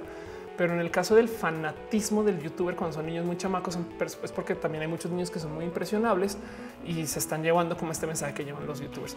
Pero ellos existen porque están dentro del sistema que se creó para darle más atención a quien tenga muchos seguidores. De hecho, ahorita parte del famoso Apocalypse es que lo que hizo YouTube es descubrió que ya tenía gente que estaba creciendo por ser grande y los que estaban a nivel intermedio o intermedio bajo no estaban creciendo. Entonces, pues, ¿qué hacemos? Le vamos a quitar views a los de arriba para que la gente de abajo pueda tener más vistas según nuestro algoritmo de promoción. Eso me parece espectacular. Pero pues evidentemente la gente que está arriba se va a quejar, güey, porque es de güey, ahora mis videos ya no tienen un millón de vistas, tienen medio millón. No mames, pero pues bueno, es que hay tantas vistas para distribuir. Entonces, sí, están creciendo ese número de vistas, pero lo que están haciendo es que están atopando atención de lo que está acá arriba y se lo están tirando allá abajo. Em, dice el perro, a mí me han dicho que ando lucrando si cobro por mis clases. O sea, em, dice Adrián, no ¿existe alguna manera de que tu perfil de red no aparezca el número de tus seguidores, ocultarlos? No, en, YouTube puedes ocultar el número de vistas en, tus videos. Se han puesto a pensar lo loco que es eso que diga cuánta gente ha visto tu video. También es como ir al cine y que abajo a la derecha eh, veas un contador de cuánta gente ha visto esta peli. Y del otro lado, gracias a ese contador, tú piensas que es una buena o mala peli según cuánta gente la ha visto. No, de nuevo, es pensar que el arte popular no necesariamente es el mejor arte. Em, pero entonces, como nosotros queremos defender nuestra posición pública y vivir de que las redes sociales son esta fuerza del bien, porque así como los youtubers no tienen la obligación de tener que defender el bien y de tener que ser responsables porque son unas personas, o sea, ser responsables públicamente como una suerte superhéroe porque son las personas públicas. Em, o sea, sería re bonito, ¿no? Em, las redes sociales tampoco tienen la responsabilidad de defender eh, la sana comunicación. Y del otro lado, la gente siente que cuando de repente entras a Twitter y hay una discusión, hay gente que dice, yo vine acá por las buenas discusiones que hay en mi muy elocuente y muy güey. No, no son espacios para platicar este tipo de cosas porque son en público. O sea, la analogía de lo que estás haciendo en Twitter es imagínense ir a un parque al zócalo de la Ciudad de México con un séquito de personas atrás, como si fuera una película de estas de, concurso de baile. Entonces llegas tú y tu tropa, no tu tropa de 50 personas eh, y te encuentras con otra persona que se acerca y viene con su tropa de 50 personas y se acercan y hay un círculo no súper tenso y hay dos personas enfrente. Y ahora ten un debate sano. Cuando tú dices algo y los de atrás te dicen wow y dices algo que no es y los de frente dicen uh". Eso es Twitter. Es dialogar en público, en plaza pública, cosas que pueden, que además se impulsa que sean controversiales. Entonces es muy difícil toparse con espacios donde puedas tener sanas discusiones. Twitter no, quiere, no quiere que tú llegues a momentos de concesión y que llegues a momentos de paz. Al revés, ellos lo que quieren es que tú em, este, tengas debates y peleas. Y ellos quieren que la gente entre a redes sociales para, para discutir. Pobrecito Matu. Eh, dice Miguel llega un poquito tarde y no entiendo el título. El título es que eh, dijeron que iban a redefinir lo que es un kilogramo. Y pues mucha gente dijo, entonces ahora los kilogramos van a pesar kilogramos y eso es falso. Dice eh, Adrián Gil que las retas de baile por Twitter puede ser, sería súper divertido. Dice Jenny Moran que no despierta Matuya, sí, por eso saltó. Por eso quiere más a Noelia que a mí. dice Kevin Cantoria, a la gente le gusta el llamado salseo. Sí, es que esa es otra. Entonces son redes sociales de salseo. Ahora les voy a decir algo. Nosotros lo teníamos. No es broma. Nosotros lo súper teníamos. Este voy a buscar uno al azar, al súper azar. No conozco, ¿eh? Eh, pero alguien conoce un buen foro. Eh, foros del web. A ver si vamos a hablar de esto. Todavía seguro existe. Nosotros teníamos esta cosa súper bonita que igual yo creo que no sé si este es buen ejemplo, pero vamos a ver. Sí, uy, qué bonito. que les presento foros del web. No es foros del web lo que quiero promocionar, aunque la neta sí es un lugar bonito para ir, para o pues, bueno, siempre lo veré en su momento. Pero teníamos una cosa para los jóvenes de las redes sociales. Teníamos una cosa que se llamaban los foros. La gente que está en, eh, en, la web eh, desde hace muy poquito, no, no, ya no les tocó usar estas cosas. Pero los foros, este, eran plataformas de publicación de contenido que tenían usuarios, tenían este libre publicación, tenían em, sistema de votos, tenían además eh, sistema de conversación. Entonces, este es un foro donde estamos discutiendo acerca del CSS, ¿no? Y acá dice alguien, te voy a dar un código CSS, tengo un template HTML y quiero que cuando se imprima se vea encabezado en pie página, no sé qué. El que es un foro se ha intentado reinventar por lo menos 500 veces. Pero además, fíjense, fíjense todo lo que dice los usuarios. Este es un foro, eh, un software de foro que ya tiene un chingo de tiempo. Te dice antigüedad nueve años. Este usuario tiene puntuación, tiene tantos mensajes, fecha de ingreso, eh, un avatar, un nombre y luego si vamos a estoquear a esta persona, ya me pide un login. Pero hay respuestas y las respuestas son anidadas y la gente trabaja para solucionar cosas o platicar o discutir o hablar. Si alguno de ustedes recuerda algún buen foro, este, eh, pues avísenme. Si Álvarez dice los foros sirven para ver porno de personas famosas. Ándale. Em, Rebeca Rosa me pregunta que si uso Cora, leo Cora, no, no lo uso mucho. Eh, y, eh, dice André, quiero entrar en foros para saber de motos y compartir opiniones. Ándale. Y justo el tema es los foros eran plataformas espectaculares porque tenían sistemas de autorregulación. Culturalmente hablando, en los foros existían moderadores. Eso, por ejemplo, en Twitter no existe. Y hay muchos eh, servicios que de cierto modo deberían de implementar cosas así. El cuento del moderador es alguien que está cuidando su seccioncita especial del foro para que el lenguaje se mantenga dentro de lo que se debería mantener y para poder como filtrar que el contenido funcione de un modo u otro estoy escribiendo un larguísimo guion para Canvas donde siento yo que lo que hace falta en redes sociales es más bien la existencia de un sistema de votar eh, hacia negativos. Entonces, Reddit es el foro de comunicación más grande del planeta hoy. Para los que no lo conocen, Reddit es una gastadera de tiempo ridícula. Es un espacio súper bonito. Tiene unas comunidades de mega nicho que mm, eh, Vamos a la sección de México, donde hay una cantidad de discusiones súper bonitas. ¿no? Entonces, eh, por ejemplo, la sección de México de Reddit, acá tenemos los topos, altar de Día de Muertos en la Facultad de Ciencias, y pues ahí tiene un altar muy bonito. Eh, una niña disfrazada de Frida Sofía, que manchados, altar a Adam West, y ahí ven con su bati altar. Em, ahí va, está compartiendo altares ahora. No, entonces, bueno, esto pasó. Y Reddit parte del motivo por el cual es tan grande es porque tiene secciones súper mega micro específicas. Eh, por ejemplo, hay un subreddit de cats.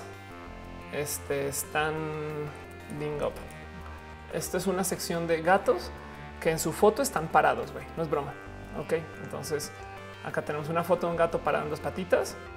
Eh, un video, perdón, acá otro gato parado en dos patitas este a cuatro gato para dos patitas y para que vean de hecho como puede variar tanto eh, como la cultura en este subreddit solo se permite que los comentarios sean cat la neta estas cosas me rebasan me parece hasta divertido cat cat cat cat cat cat cat cat cat es lo único que pinches dicen pero es para que vean lo de nicho que puede ser. Y hay cosas de mega hiper turbo nicho acá. Y si no ustedes pueden crear su propio eh, subreddit y demás. Pero fíjense que Reddit funciona porque tiene un sistema de compartir contenidos donde tú puedes entregar el contenido para que todos lo vean y tiene una cosa que son arribotos, upvotes, likes, pero también tiene bajivotos.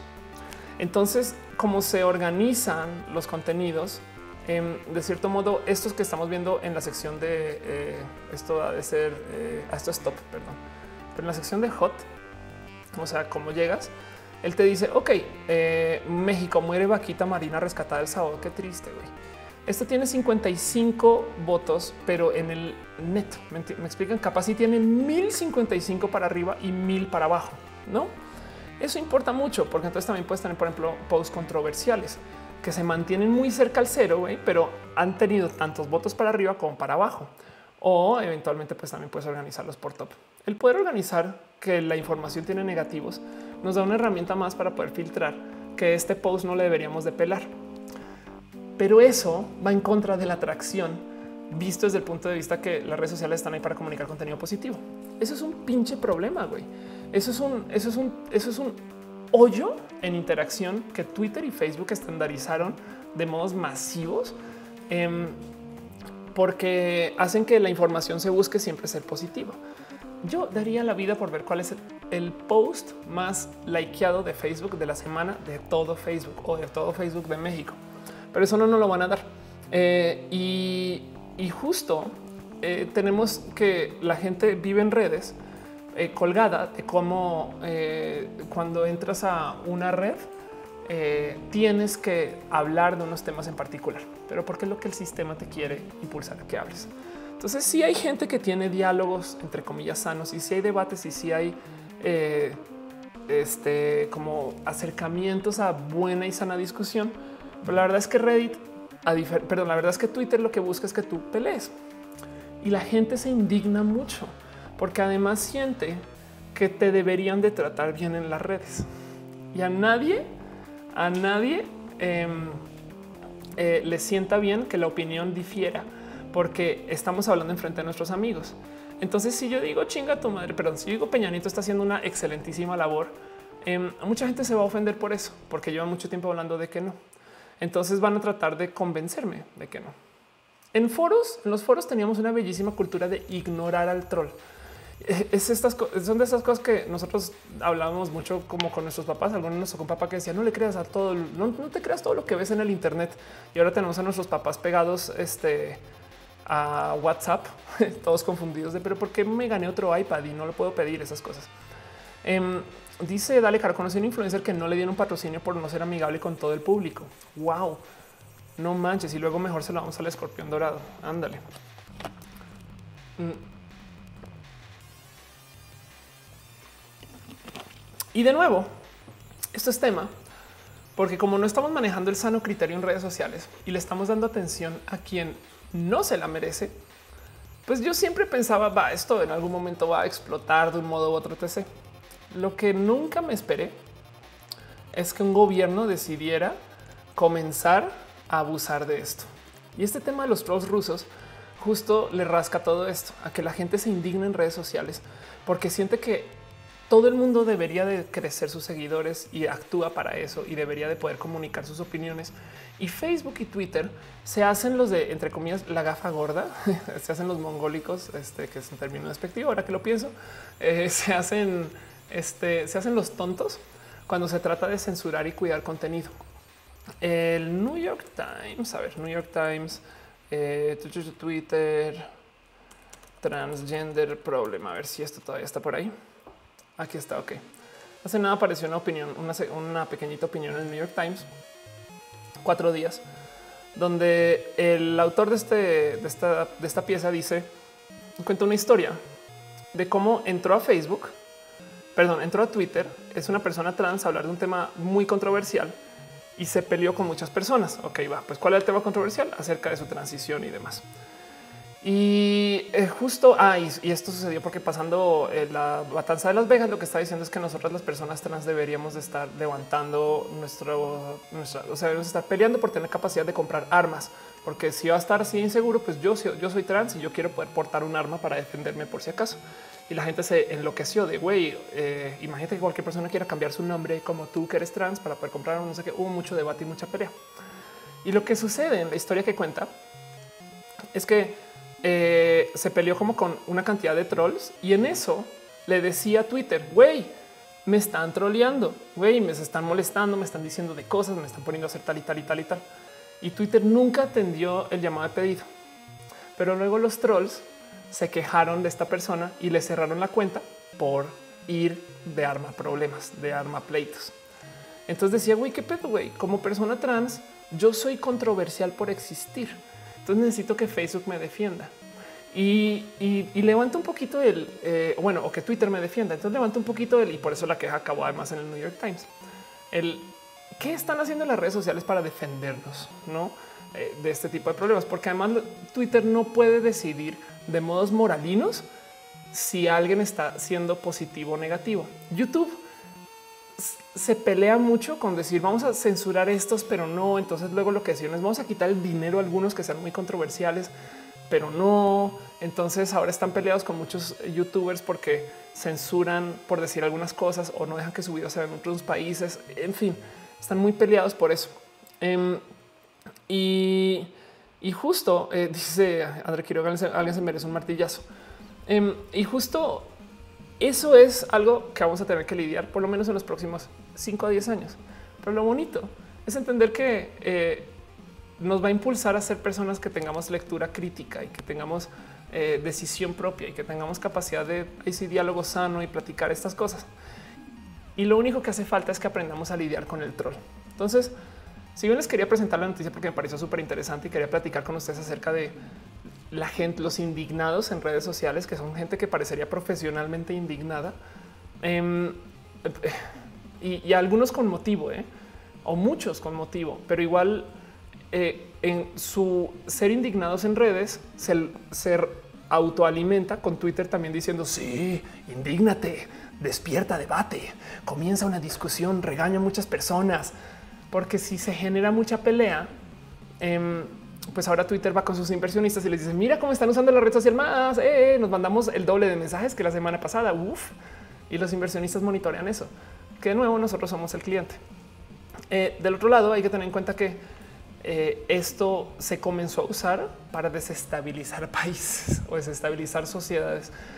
Yo, miren, seamos súper, o sea, pongamos nuestro sombrerito de paranoic, de, de conspiranoicas. ¿Qué tal que, qué tal que la marcha feminista de Mara Castilla la haya organizado alguien que quería desestabilizar la paz?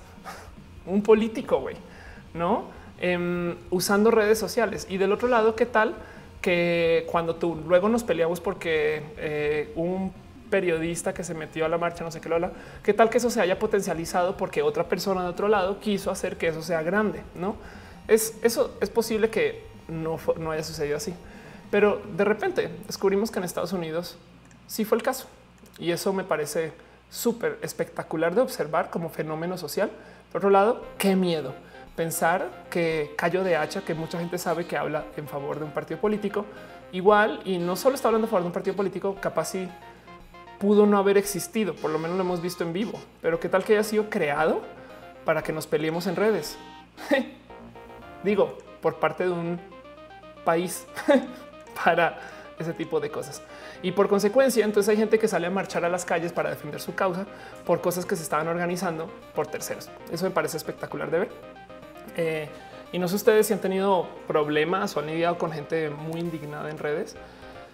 Em, pero ya dice Lolet Luna, hubiera sido interesante que la cuenta de Donald Trump en Twitter hubiera sido eliminada definitivamente no solo por 11 minutos. Pues justo el tema de Donald Trump es Donald Trump salvó Twitter, güey ellos se quejan y dicen y ay, sí, no sé qué lo habla. Pues como todo el mundo decía, ¿por qué? ¿Por qué iba a cerrar Twitter? ¿Por qué ya se acabó Twitter? Nos vamos a todos lados, güey.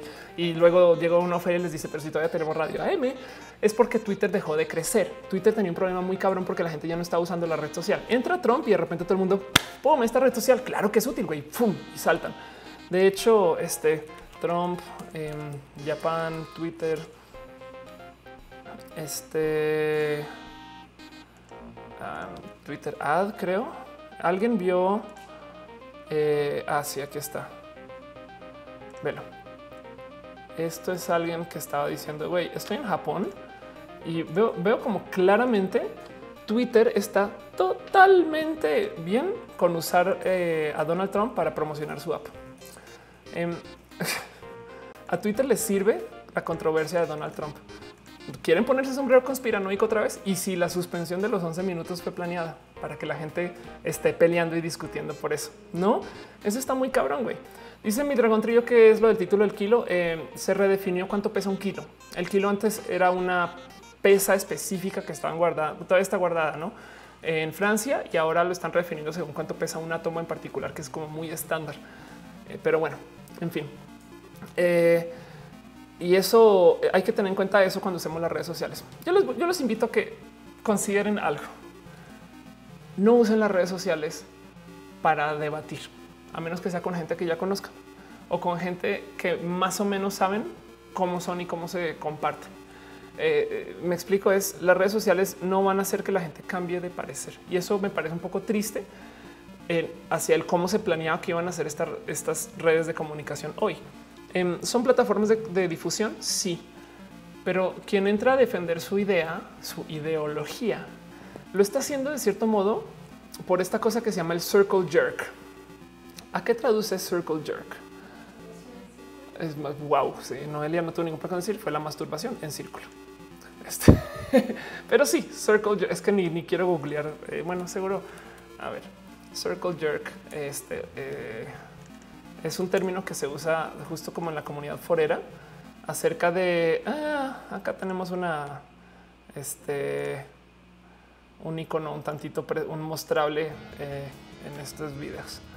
Este de qué está pasando es una persona, luego toca otra persona, luego toca otra persona y eso es Twitter. El tema es no estamos acá por cambiar nuestras opiniones, estamos acá por rascarnos, por automasturbarnos nuestras ideas. ¿Hace sentido? Ay, gracias. Paja grupal. Gracias. Em, dice la Tutix, estoy cerrando mi cuenta de Twitter al saber esto. más bien no la uses para pelear, ¿sabes? Eh, es muy difícil lograr que la gente cambie su opinión. Y es que eh, hay una herramienta que yo presento mucho cuando doy mis clases que se llama la pirámide del desacuerdo, que yo pensé que absolutamente nadie conocía en la vida hasta que conocí a Noelia y resulta que ella también la, había visto en varios lugares. Em, pero es esta es una herramienta que yo presento cuando me dicen cómo lidio controls, no mis clientes que me piden capacitación. Les digo, les presento eh, la jerarquía de la discrepancia de argumentación, famosamente conocida como la pirámide del desacuerdo. Y el tema es cuando alguien te dice algo en redes sociales, la gente muy iluminada, muy lista, te va a hablar eh, desde el punto, o sea, directo al directo al grano. Entonces vamos a discutir algo entre acá entre todos. ¿Deberían las quesadillas llevar queso? ¿Deberían? ¿No? ¿Deberían las quesadillas llevar queso? Pues quien me responde al punto central, que sí deberían, eh, eh, podría ser quizás alguien que ayude a avanzar el diálogo. Cuando te refutan es que hayan el error y explica el mismo mediante el uso de citas. Entonces dicen, pues bueno, quien diga en vez de deberían es lo primero que responde es pues bueno, se llama quesadilla. Pues claro, lleva queso. Ya no estamos hablando del punto central que sí deberían o no. Me están refutando y yo todavía ahí lo considero eh, un punto válido para dialogar y platicar. Luego tenemos el contraargumento, contradice. Bueno, pues güey, si las quesadillas eh, no llevan queso, güey, pues entonces eh, pues, los tacos no deberían de llevar tortillas, güey, pues eso es la verdad, ¿no? Esos son los contraargumentos. Ya no estamos, siguen como ya no estamos hablando de las quesadillas. Y la contradicción es presenta el lado contrario, que es como otro modo de verlo, no de la contradicción, porque luego el contraargumento es contradice y luego respalda con razones o evidencia. Y la contradicción es simplemente te dice, güey, si eso se puede, entonces lo opuesto no se puede o no se debería de poder. Hasta acá ya va, entramos en una zona gris donde tenemos como una suerte como de debate posible acerca de las quesadillas con queso que puede ser constructivo o no. Y eso es tomando en cuenta que nos topamos con alguien que está dispuesto a platicar y dialogar desde lo sano. De aquí para abajo comienza el real mierdero de lo que es platicar, sobre todo debatir y dialogar, pero además en redes, porque el cuento es las redes sociales que impulsan.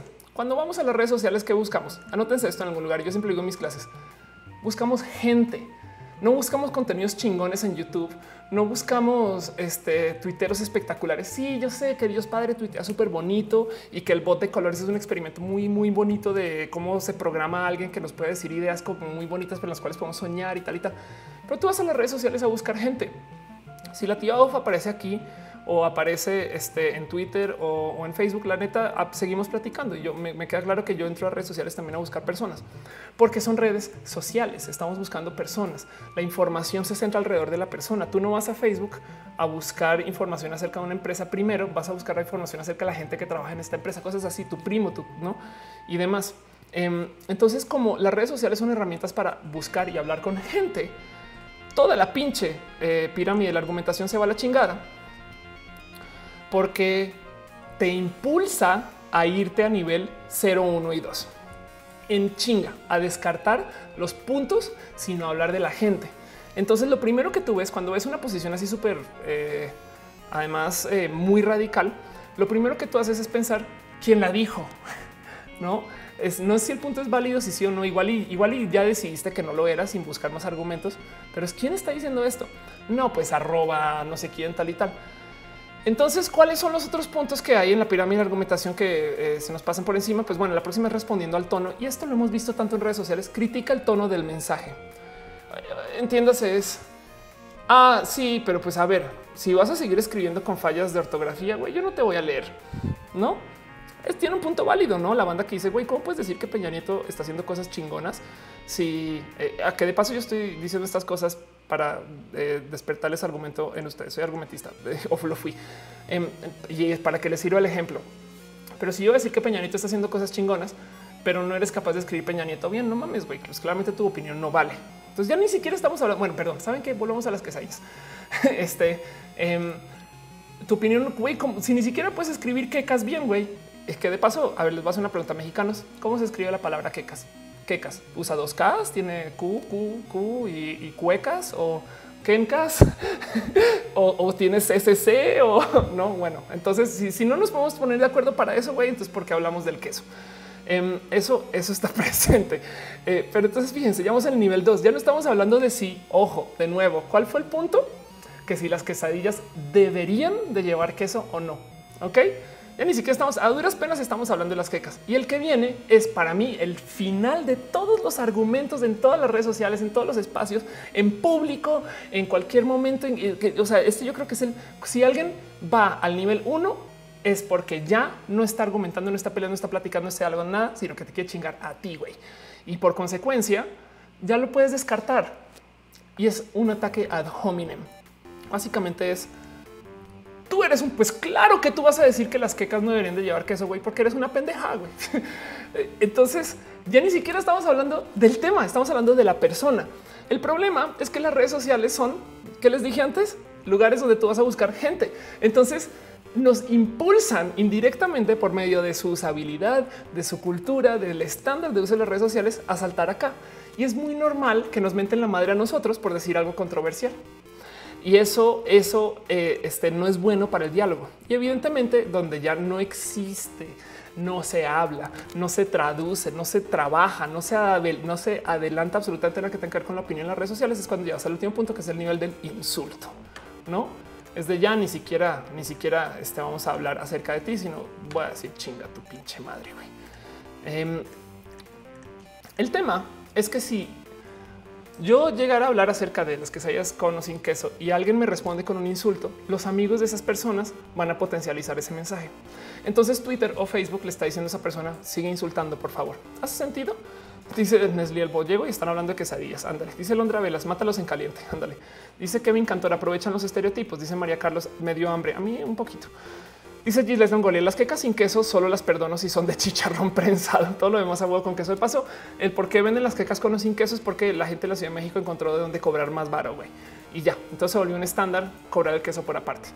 Em, dice Estela Cobain, depende, un negocio en su menú las llama quecas, el mismo concepto con un nombre asignado por ser derivado de quesadilla sería quecas, pero que no era quesaditzin. eh, dice Scarlett Pixel con un punto súper válido. Todo esto era el tema de Metal Gear Solid 2 este, y la Patriot AI. No era controlar el contenido, sino crear contexto. Ándale. Dice Dale Cara, las quesadillas pueden o no llevar queso, ya que el lenguaje permite que cada región sea determinista con el concepto que refleje cualquier palabra. Si para mí una botella se llama quesadilla, pues es quesadilla aunque no tenga queso. Eso es lo más queer que he leído. este Love Wins, Caro. no, porque Caro está diciendo si la botella se llama quesadilla, pues es quesadilla. si la botella se siente quesadilla, es quesadilla. A huevo, sí. Em, dice Seiji, en mi rancho las quesadillas son por la forma en lo que lo tengan. Las quesadillas son ricas. Sí, ojo, ojo, de paso. Ahí les va. Voy a repetirles cuál es el punto central. No es si llevan o no, es si deberían. Ok. Em, entonces, este dice Patacoins. Ay, perdón, perdón, perdón. Sin querer le di, le di este. Ah, ¿Dónde estás? Como cómo puedo, eh, dice Patacoin, si una mujer puede tener pena que ella también tiene derechos y sin querer te le di eh, hold, perdón, todo mal. En fin, quesadilla con disforia. Em, eh, sí, el punto es ese, es eso sucede con la argumentación. Entonces, las redes sociales, les quería presentar esta noticia y volver a hablar de ese tema que yo sé que lo he presentado muchas veces, em, pero volver a hablar y recordarles que las redes sociales son herramientas de viralización. Ok, y por qué? Porque no le pertenecen a cualquier tonto, le pertenecen a personas que le están vendiendo el concepto de tracción a sus inversionistas. Las mejores redes sociales de paso son las que no tienen este tipo de trabajo. Por eso nos gustaba Snapchat o nos gusta si lo usan todavía, porque eh, eh, cuando comenzó, porque Snapchat, si bien es un concepto nuevo o diferentes redes sociales, existe eh, desconectado de el que tenga más seguidores gana. No Twitter está obligado a, que la gente sienta que tiene que crecer sus seguidores. De hecho, entra a las redes sociales a como con la misión de crecer los followers. Y eso no necesariamente hay motivos para crecer followers, sabes? Crear una base de usuarios que eh, a la cual le puedes comunicar cosas después, pues hasta lo podrías eh, quizás convertir en ahorro de dinero en promoción para otras cosas, ¿no? Pero de nuevo, imagínense tener una cuenta en Twitter donde sus seguidores son los líderes de la industria en la que trabajan. ¿no? Caro le encanta Twitch. Tener una cuenta en Twitter donde los seguidores sean todos twitcheros, todos, todos twitcheros. Eh, ¿Sabes qué? No es más, más específico. Todos Twitch partners, güey. Em, pues qué chingón, güey. Cada vez que publicas te van a leer todos los Twitch partners. Es de altísima calidad. Hay una medida que cada vez se va medio olvidando un poco más acerca de, eh, de la influencia em, que se usa en redes sociales, que es el cloud. Entonces, cloud eh, de cierto modo es una medida de eh, cuántos, este, qué presencia tienes en, redes sociales, pero según cuánta respuesta recibes con las cosas que publicas. Vamos a entrar a mi cloud que no entro hace mucho tiempo y tengo un cloud de 82. Ya subí en mi cloud. Em, y de cierto modo, ah, no manches, tengo que autorizar servicios. Eh, entonces, esto es, una supuesta desconexión de que el que tenga más seguidores gana, pero el cloud también se puede truquear de varios modos, porque si la idea es conseguir respuestas, pues ya hay bots que ya hay bots que te dan respuestas. Entonces, ya la verdad es que se volvió algo sumamente difícil de medir. Pero lo importante aquí es lo que sí podemos cambiar es nuestro propio criterio del insulto. Que una persona te diga algo en redes sociales, igual a lo mejor puede ser completamente ignorable. En la época de los foros, lo que se decía era al troll no se le alimenta. Güey. La cantidad de mensajes que pasan por este chat y Caro lo sabe, que dicen estupideces, que quedan bloqueados sin decirles te vamos a bloquear, em, es alta. Bueno, por lo menos en mi experiencia, yo sé que puede ser aún más alta, em, pero, pero es considerar que eh, eh, si alguien te dice algo así muy rudo, güey, es de bloquear y vámonos con el resto de la vida, ni siquiera para decirle no puedo creer que me dijiste esto o aquello. Em, de cierto modo, el troll está buscando atención. Entonces, si consigue que tú lo mires así sea para decirle eres un pendejo, ganó el troll. Em, dice no, nadie exacto. Dice Alex Duro. Me parece que todavía tenemos radio AM porque la mitad de sus acciones pertenecen a Chabelo. Dice soy Paul. Sigo sin entender Twitter ni Instagram. Quédate acá en YouTube. Em, dice Johnny 1159. Entonces está bien sacar una quesadilla del closet. Eh, solo si, si la quesadilla quiere salir del closet. Pregúntale primero. Em, dice si las quesadillas deben tener queso solo por el nombre, entonces el pene italiano que debería de tener em, este italianos. Patacoins dice alimentar al troll es una herramienta que muchos youtubers usan para mantener su fama. Eso pasa. De hecho, parte del gusto del salseo es que pero además Matú pasó, hizo un escándalo ridículo. De ahí va Noelia. Este parte del salseo es que nos gusta ver el se están peleando. Me explico. Em, eso es. Entonces quería compartir esa noticia y quería traer de nuevo el tema de los indignados, eh, porque además hay algo, hay algo más acerca de cómo nosotros le decimos cosas a la gente. Tenemos un proceso educativo que em, eh, a ver si lo encuentro. Se llama castigo altruista. Tenemos un proceso educativo y estamos cableados para eso. Aquí está castigo altruista, em, que es eh, una. Eh, aquí está, madres. Ok, es un modo en el que usamos nosotros para enseñarnos cosas entre nosotros.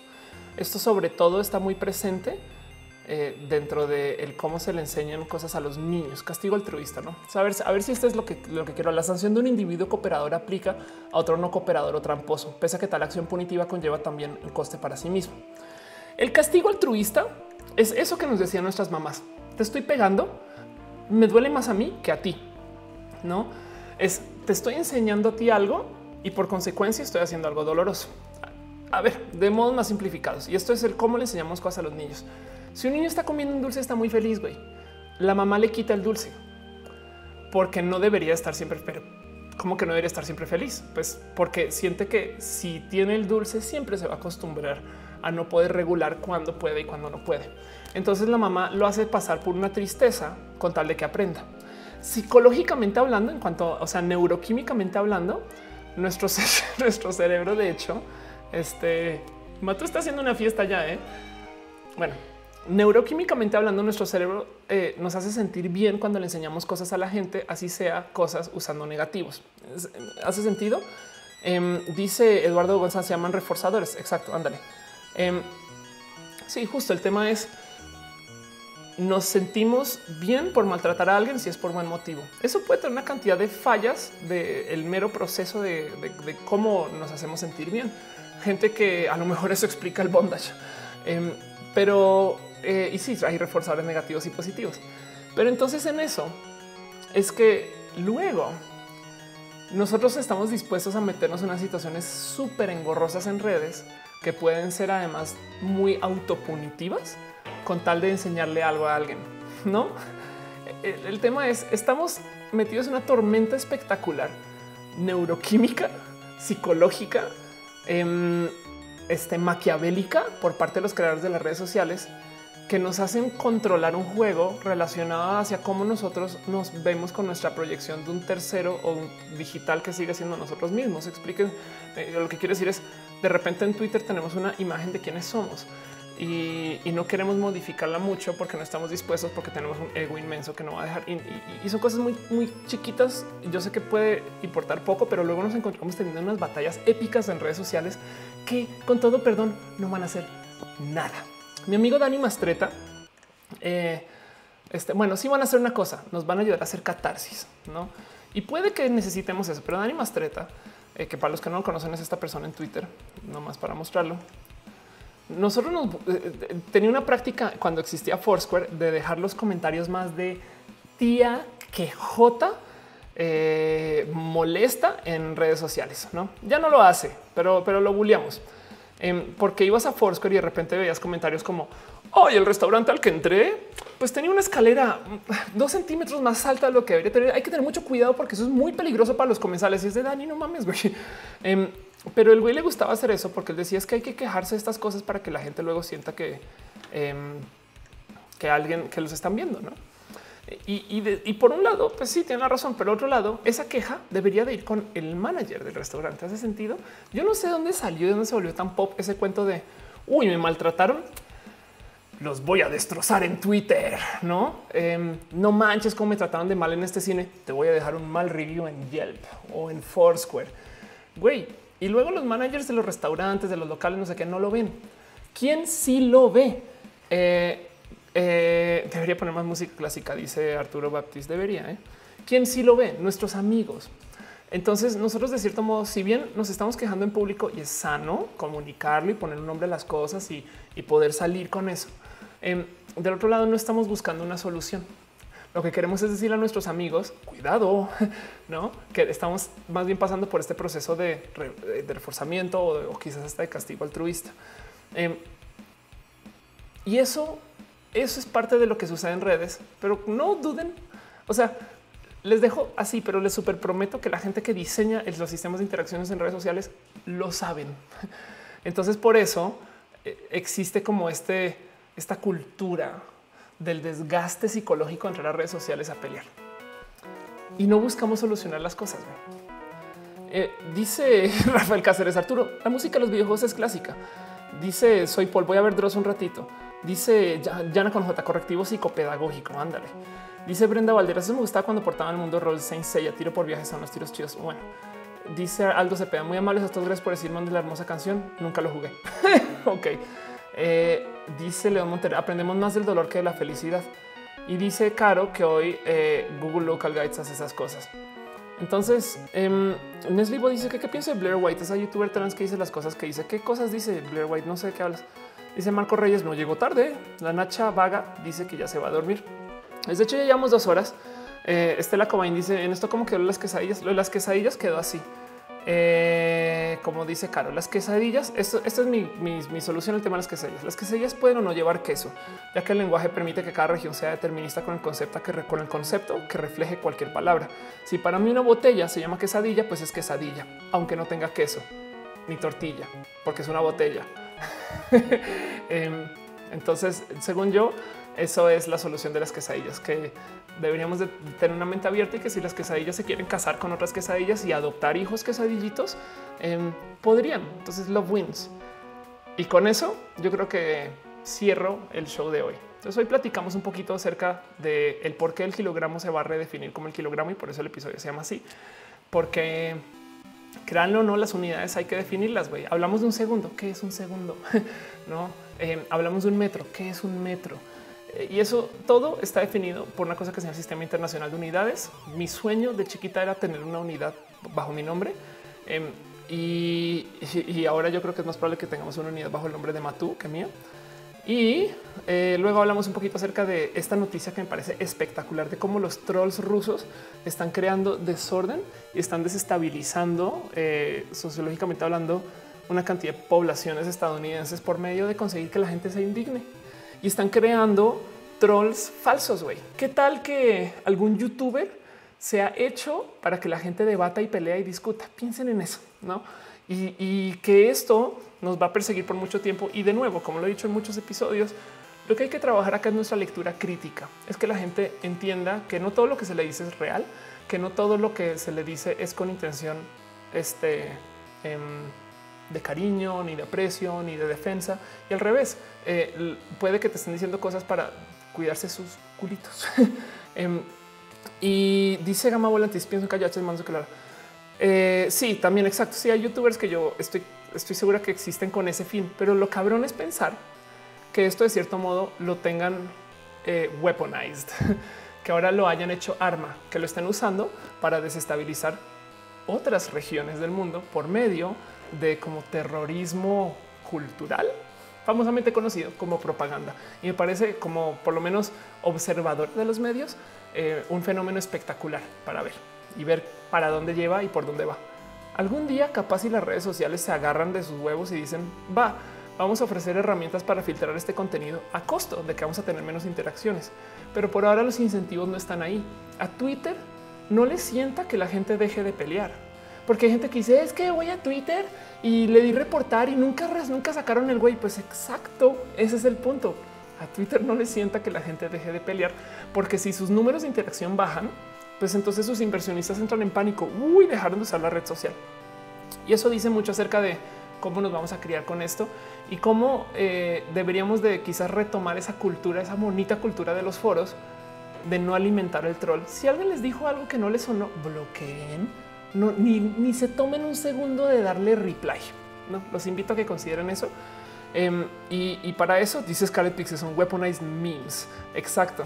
Dice eh, León Monter que estamos hablando de los matusianos que probablemente ya existen. Dice Mr. Leches comisión de una página de Facebook que recibe quejas y la gente va, se queja de todo y la mayoría pone que el mensaje ah, pide que el mensaje llegue a las autoridades correspondientes y de no mames, tú lo puedes hacer. Exacto. Eh, dice Ricardo Saldívar, es válido bloquear. Güey, es válido ni siquiera hacer eh, darle follow a la gente eh, cercana y lejana. Sabes, es de em, nada es a huevo. Güey, muchas veces acerca gente me dice a veces, ay, ah, es que antes tuiteabas de cosas diferentes, no me gusta. Yo, güey, tú me diste follow a mí. Este, no mames, güey. Si no te gusta lo que yo escribo, deja de leerme, no pasa nada, güey. Yo no me sentí por eso. Dice André Quiroga y vi un tuit gracioso para burlarse del actual alcalde. Mezclaba el tema trans, no me indigné, pero sé que podría ser ofensivo para otras personas. Sí, exacto. Es de tenemos que trabajar un poquito en eso de nuestro lado. Yo antes lo decía solamente por fines de autoestima. Ahora lo digo con fines de güey, hay gente que puede abusar de esto de modos muy rudos. Güey. Y es una lástima porque esto va a ser muy peligroso para la gente muy impresionable o poco culta o gente que tenga poca capacidad de criterio. Y eso es algo contra los que nos va a tocar lidiar en estos años y a ver por dónde acaba. Se me haría espectacular que las redes sociales tuvieran un sistema de moderación por sus propios usuarios, como lo tenían los foros. O se me haría espectacular que las redes sociales nos den herramientas para downvotear contenido entre todos. Entonces ya ni siquiera necesitas moderadores, sino los mismos usuarios son todos automoderadores.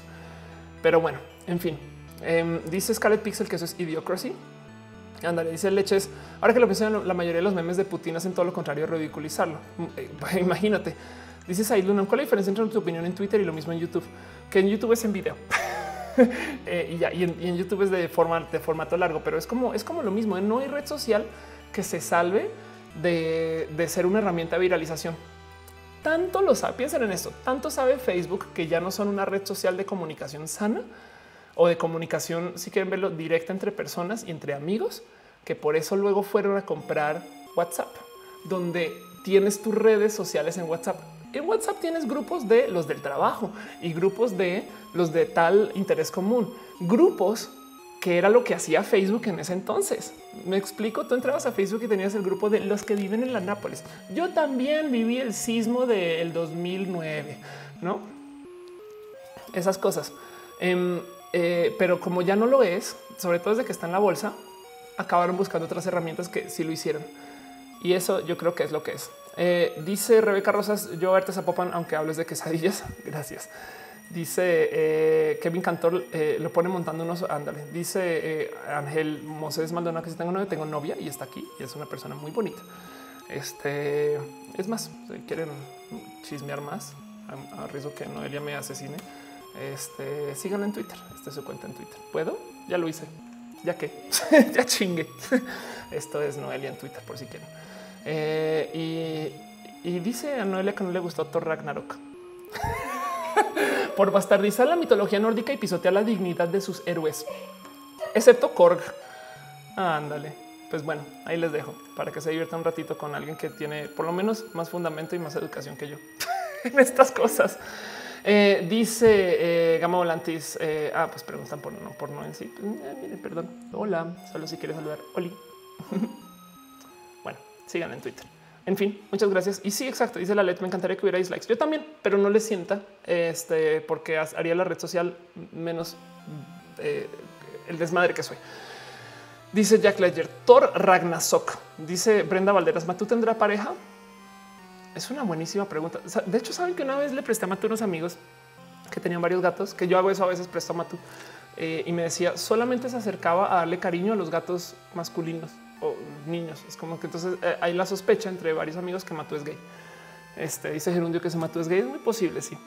Em, dice, eh, bueno, en fin, dice Kevin Cantor odio, odia Ares. Ander Quiroga dice estuvo chingona. Me identifiqué con la Valkyria por borracha. Ay, André, güey. Eh, dice Samir Santiamo los gatos y demás. En fin, bueno, siendo eso lo que es y llevando ya dos horas, ocho minutos al aire, eh, viene ese momento espectacular donde yo abro una lista de quién estuvo conectado y YouTube y Twitch de repente casual random se le olvida a algunas personas. Pero con la Matu, ¿puedo cerrar el show? ¿Me das permiso? Sí, me das o te vas a poner así furioso porque te estoy despertando y te molesto y te buleo. Ay, Matu. Bueno, muchas gracias acompañarnos el día de hoy, este tiempo, sobre todo porque estuve un poquito bajita en energía, pero feliz de estar acá.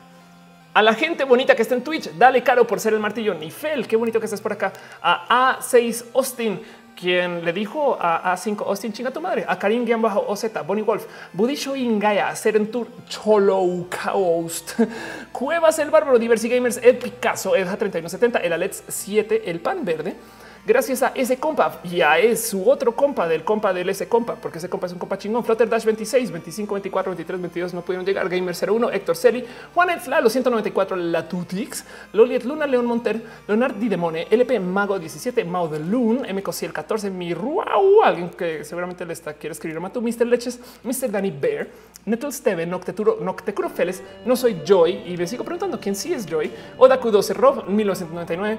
Eres joven, Rob. Rogel 84. No eres tan joven, Rogel. Rubén Las Scarlet Pixel, Shiny Coven, Tarantino Mood. Qué bonito mood el Tarantino Mood, Walfrex y X Curtencio. Y a la gente bonita que vino gracias al YouTube, a Aaron Eliud, Jiménez García, Alan Jair Hernández González, Aldo Cepeda, Alex Nathan Espinal, Alexander Chávez, Alex Duro, Ana Noriega, André Quiroga, feliz cumpleaños, happy birthday to you, Ángel Ameyali, Ángel Moses Maldonado, Avales, Arturo Teme, Brenda Valderas, Brian Cooper, Carlos B. Dale caro otra vez porque es el martillo más chingón de la historia de la existencia y la persona más cool para pasar el chat para moderar y mantener a todos ustedes pelados en orden y a mí también, porque yo a veces digo peladas y Caro me banea y me manda, dice, oye, ya bájale, Ofelia.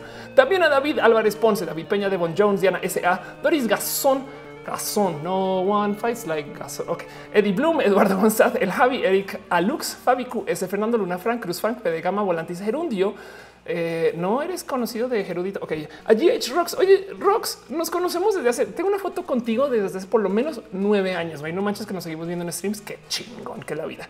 Jack Ledger, Jana con J, porque también está Hanna con J. Ok, Jonathan Quirino, Juan Carlos Reyes Martínez, Juan Jauregui. Kevin Cantor, Loliet Luna, Luis Romero, Marco Guarneros, Marco Reyes, María Carlos, Mera Pilar Cardona, Mau del Fútbol, Metalucar, 2X Mitra, Trillón, Necociel, Alegre, Ofelia Pastrana, que gracias por hacer el show. Eres una eh, persona. Hoy te peinaste. Qué chingón verte así. Patacoins TV. Te debo un guion, Patacoins. Prometo. No manches. Mañana lunes, si todavía se puede, escríbeme un mail y si todavía se puede, te lo grabo. Mañana tengo tiempo para grabar perdón, Rafael Cáceres, Ramsés Madera, Ricardo Saldívar, Robert eh, Marston, Rodrigo Díaz, Amir Santi, Sebastián Gómez, Seiji, Sofía Leve, Soy Paul y Víctor Milchorena. Si no los mencioné es porque eh, YouTube y Twitch a veces se les olvida de la gente. Yo creo que tiene que ver porque no son lo suficientemente controversiales o alguna cosa así. Eh, dice Dale Caro que si voy el viernes a Zapopan, em, el viernes. Ah, claro, el viernes es Talent Woman. Sí, voy a estar el viernes. De hecho, voy el jueves y el viernes voy a estar en Guadalajara. Entonces, más bien escríbeme para esas cositas. Dice Pata Coins que se puede el Muchas gracias. Si hubo alguien que no mencioné, perdón, perdón, perdón, pero de todos modos les voy a decir algo. Miren. Ah, dice Jairo Heredia, no me mencionaste porque me faltan seguidores. Eh, pues entonces, Oli y dice Rebeca Rosas que canceló sus clases para ir a verme. ¿Qué te pasa, Rebeca? Me haces el favor y vuelves a clases, güey. no te preocupes, todo esto queda grabado. Edúcate. Yo no soy este, buena educación para nada, güey. Yo solamente sirvo para dar abrazos. Y en eso dice yo y Franco Orozco, nunca aparezco porque no soy lo suficiente controversial. Dice Brian Cooper, larga vida y prosperidad. Larga vida y prosperidad. Te voy a decir algo. Últimamente sabes que está hablando mucho en pláticas acerca de eh, diversidad infinita en combinaciones infinitas y de repente salen los trequis así de y ya. Bueno, en fin, ¿saben qué? Venga, aquí, aquí. Bye.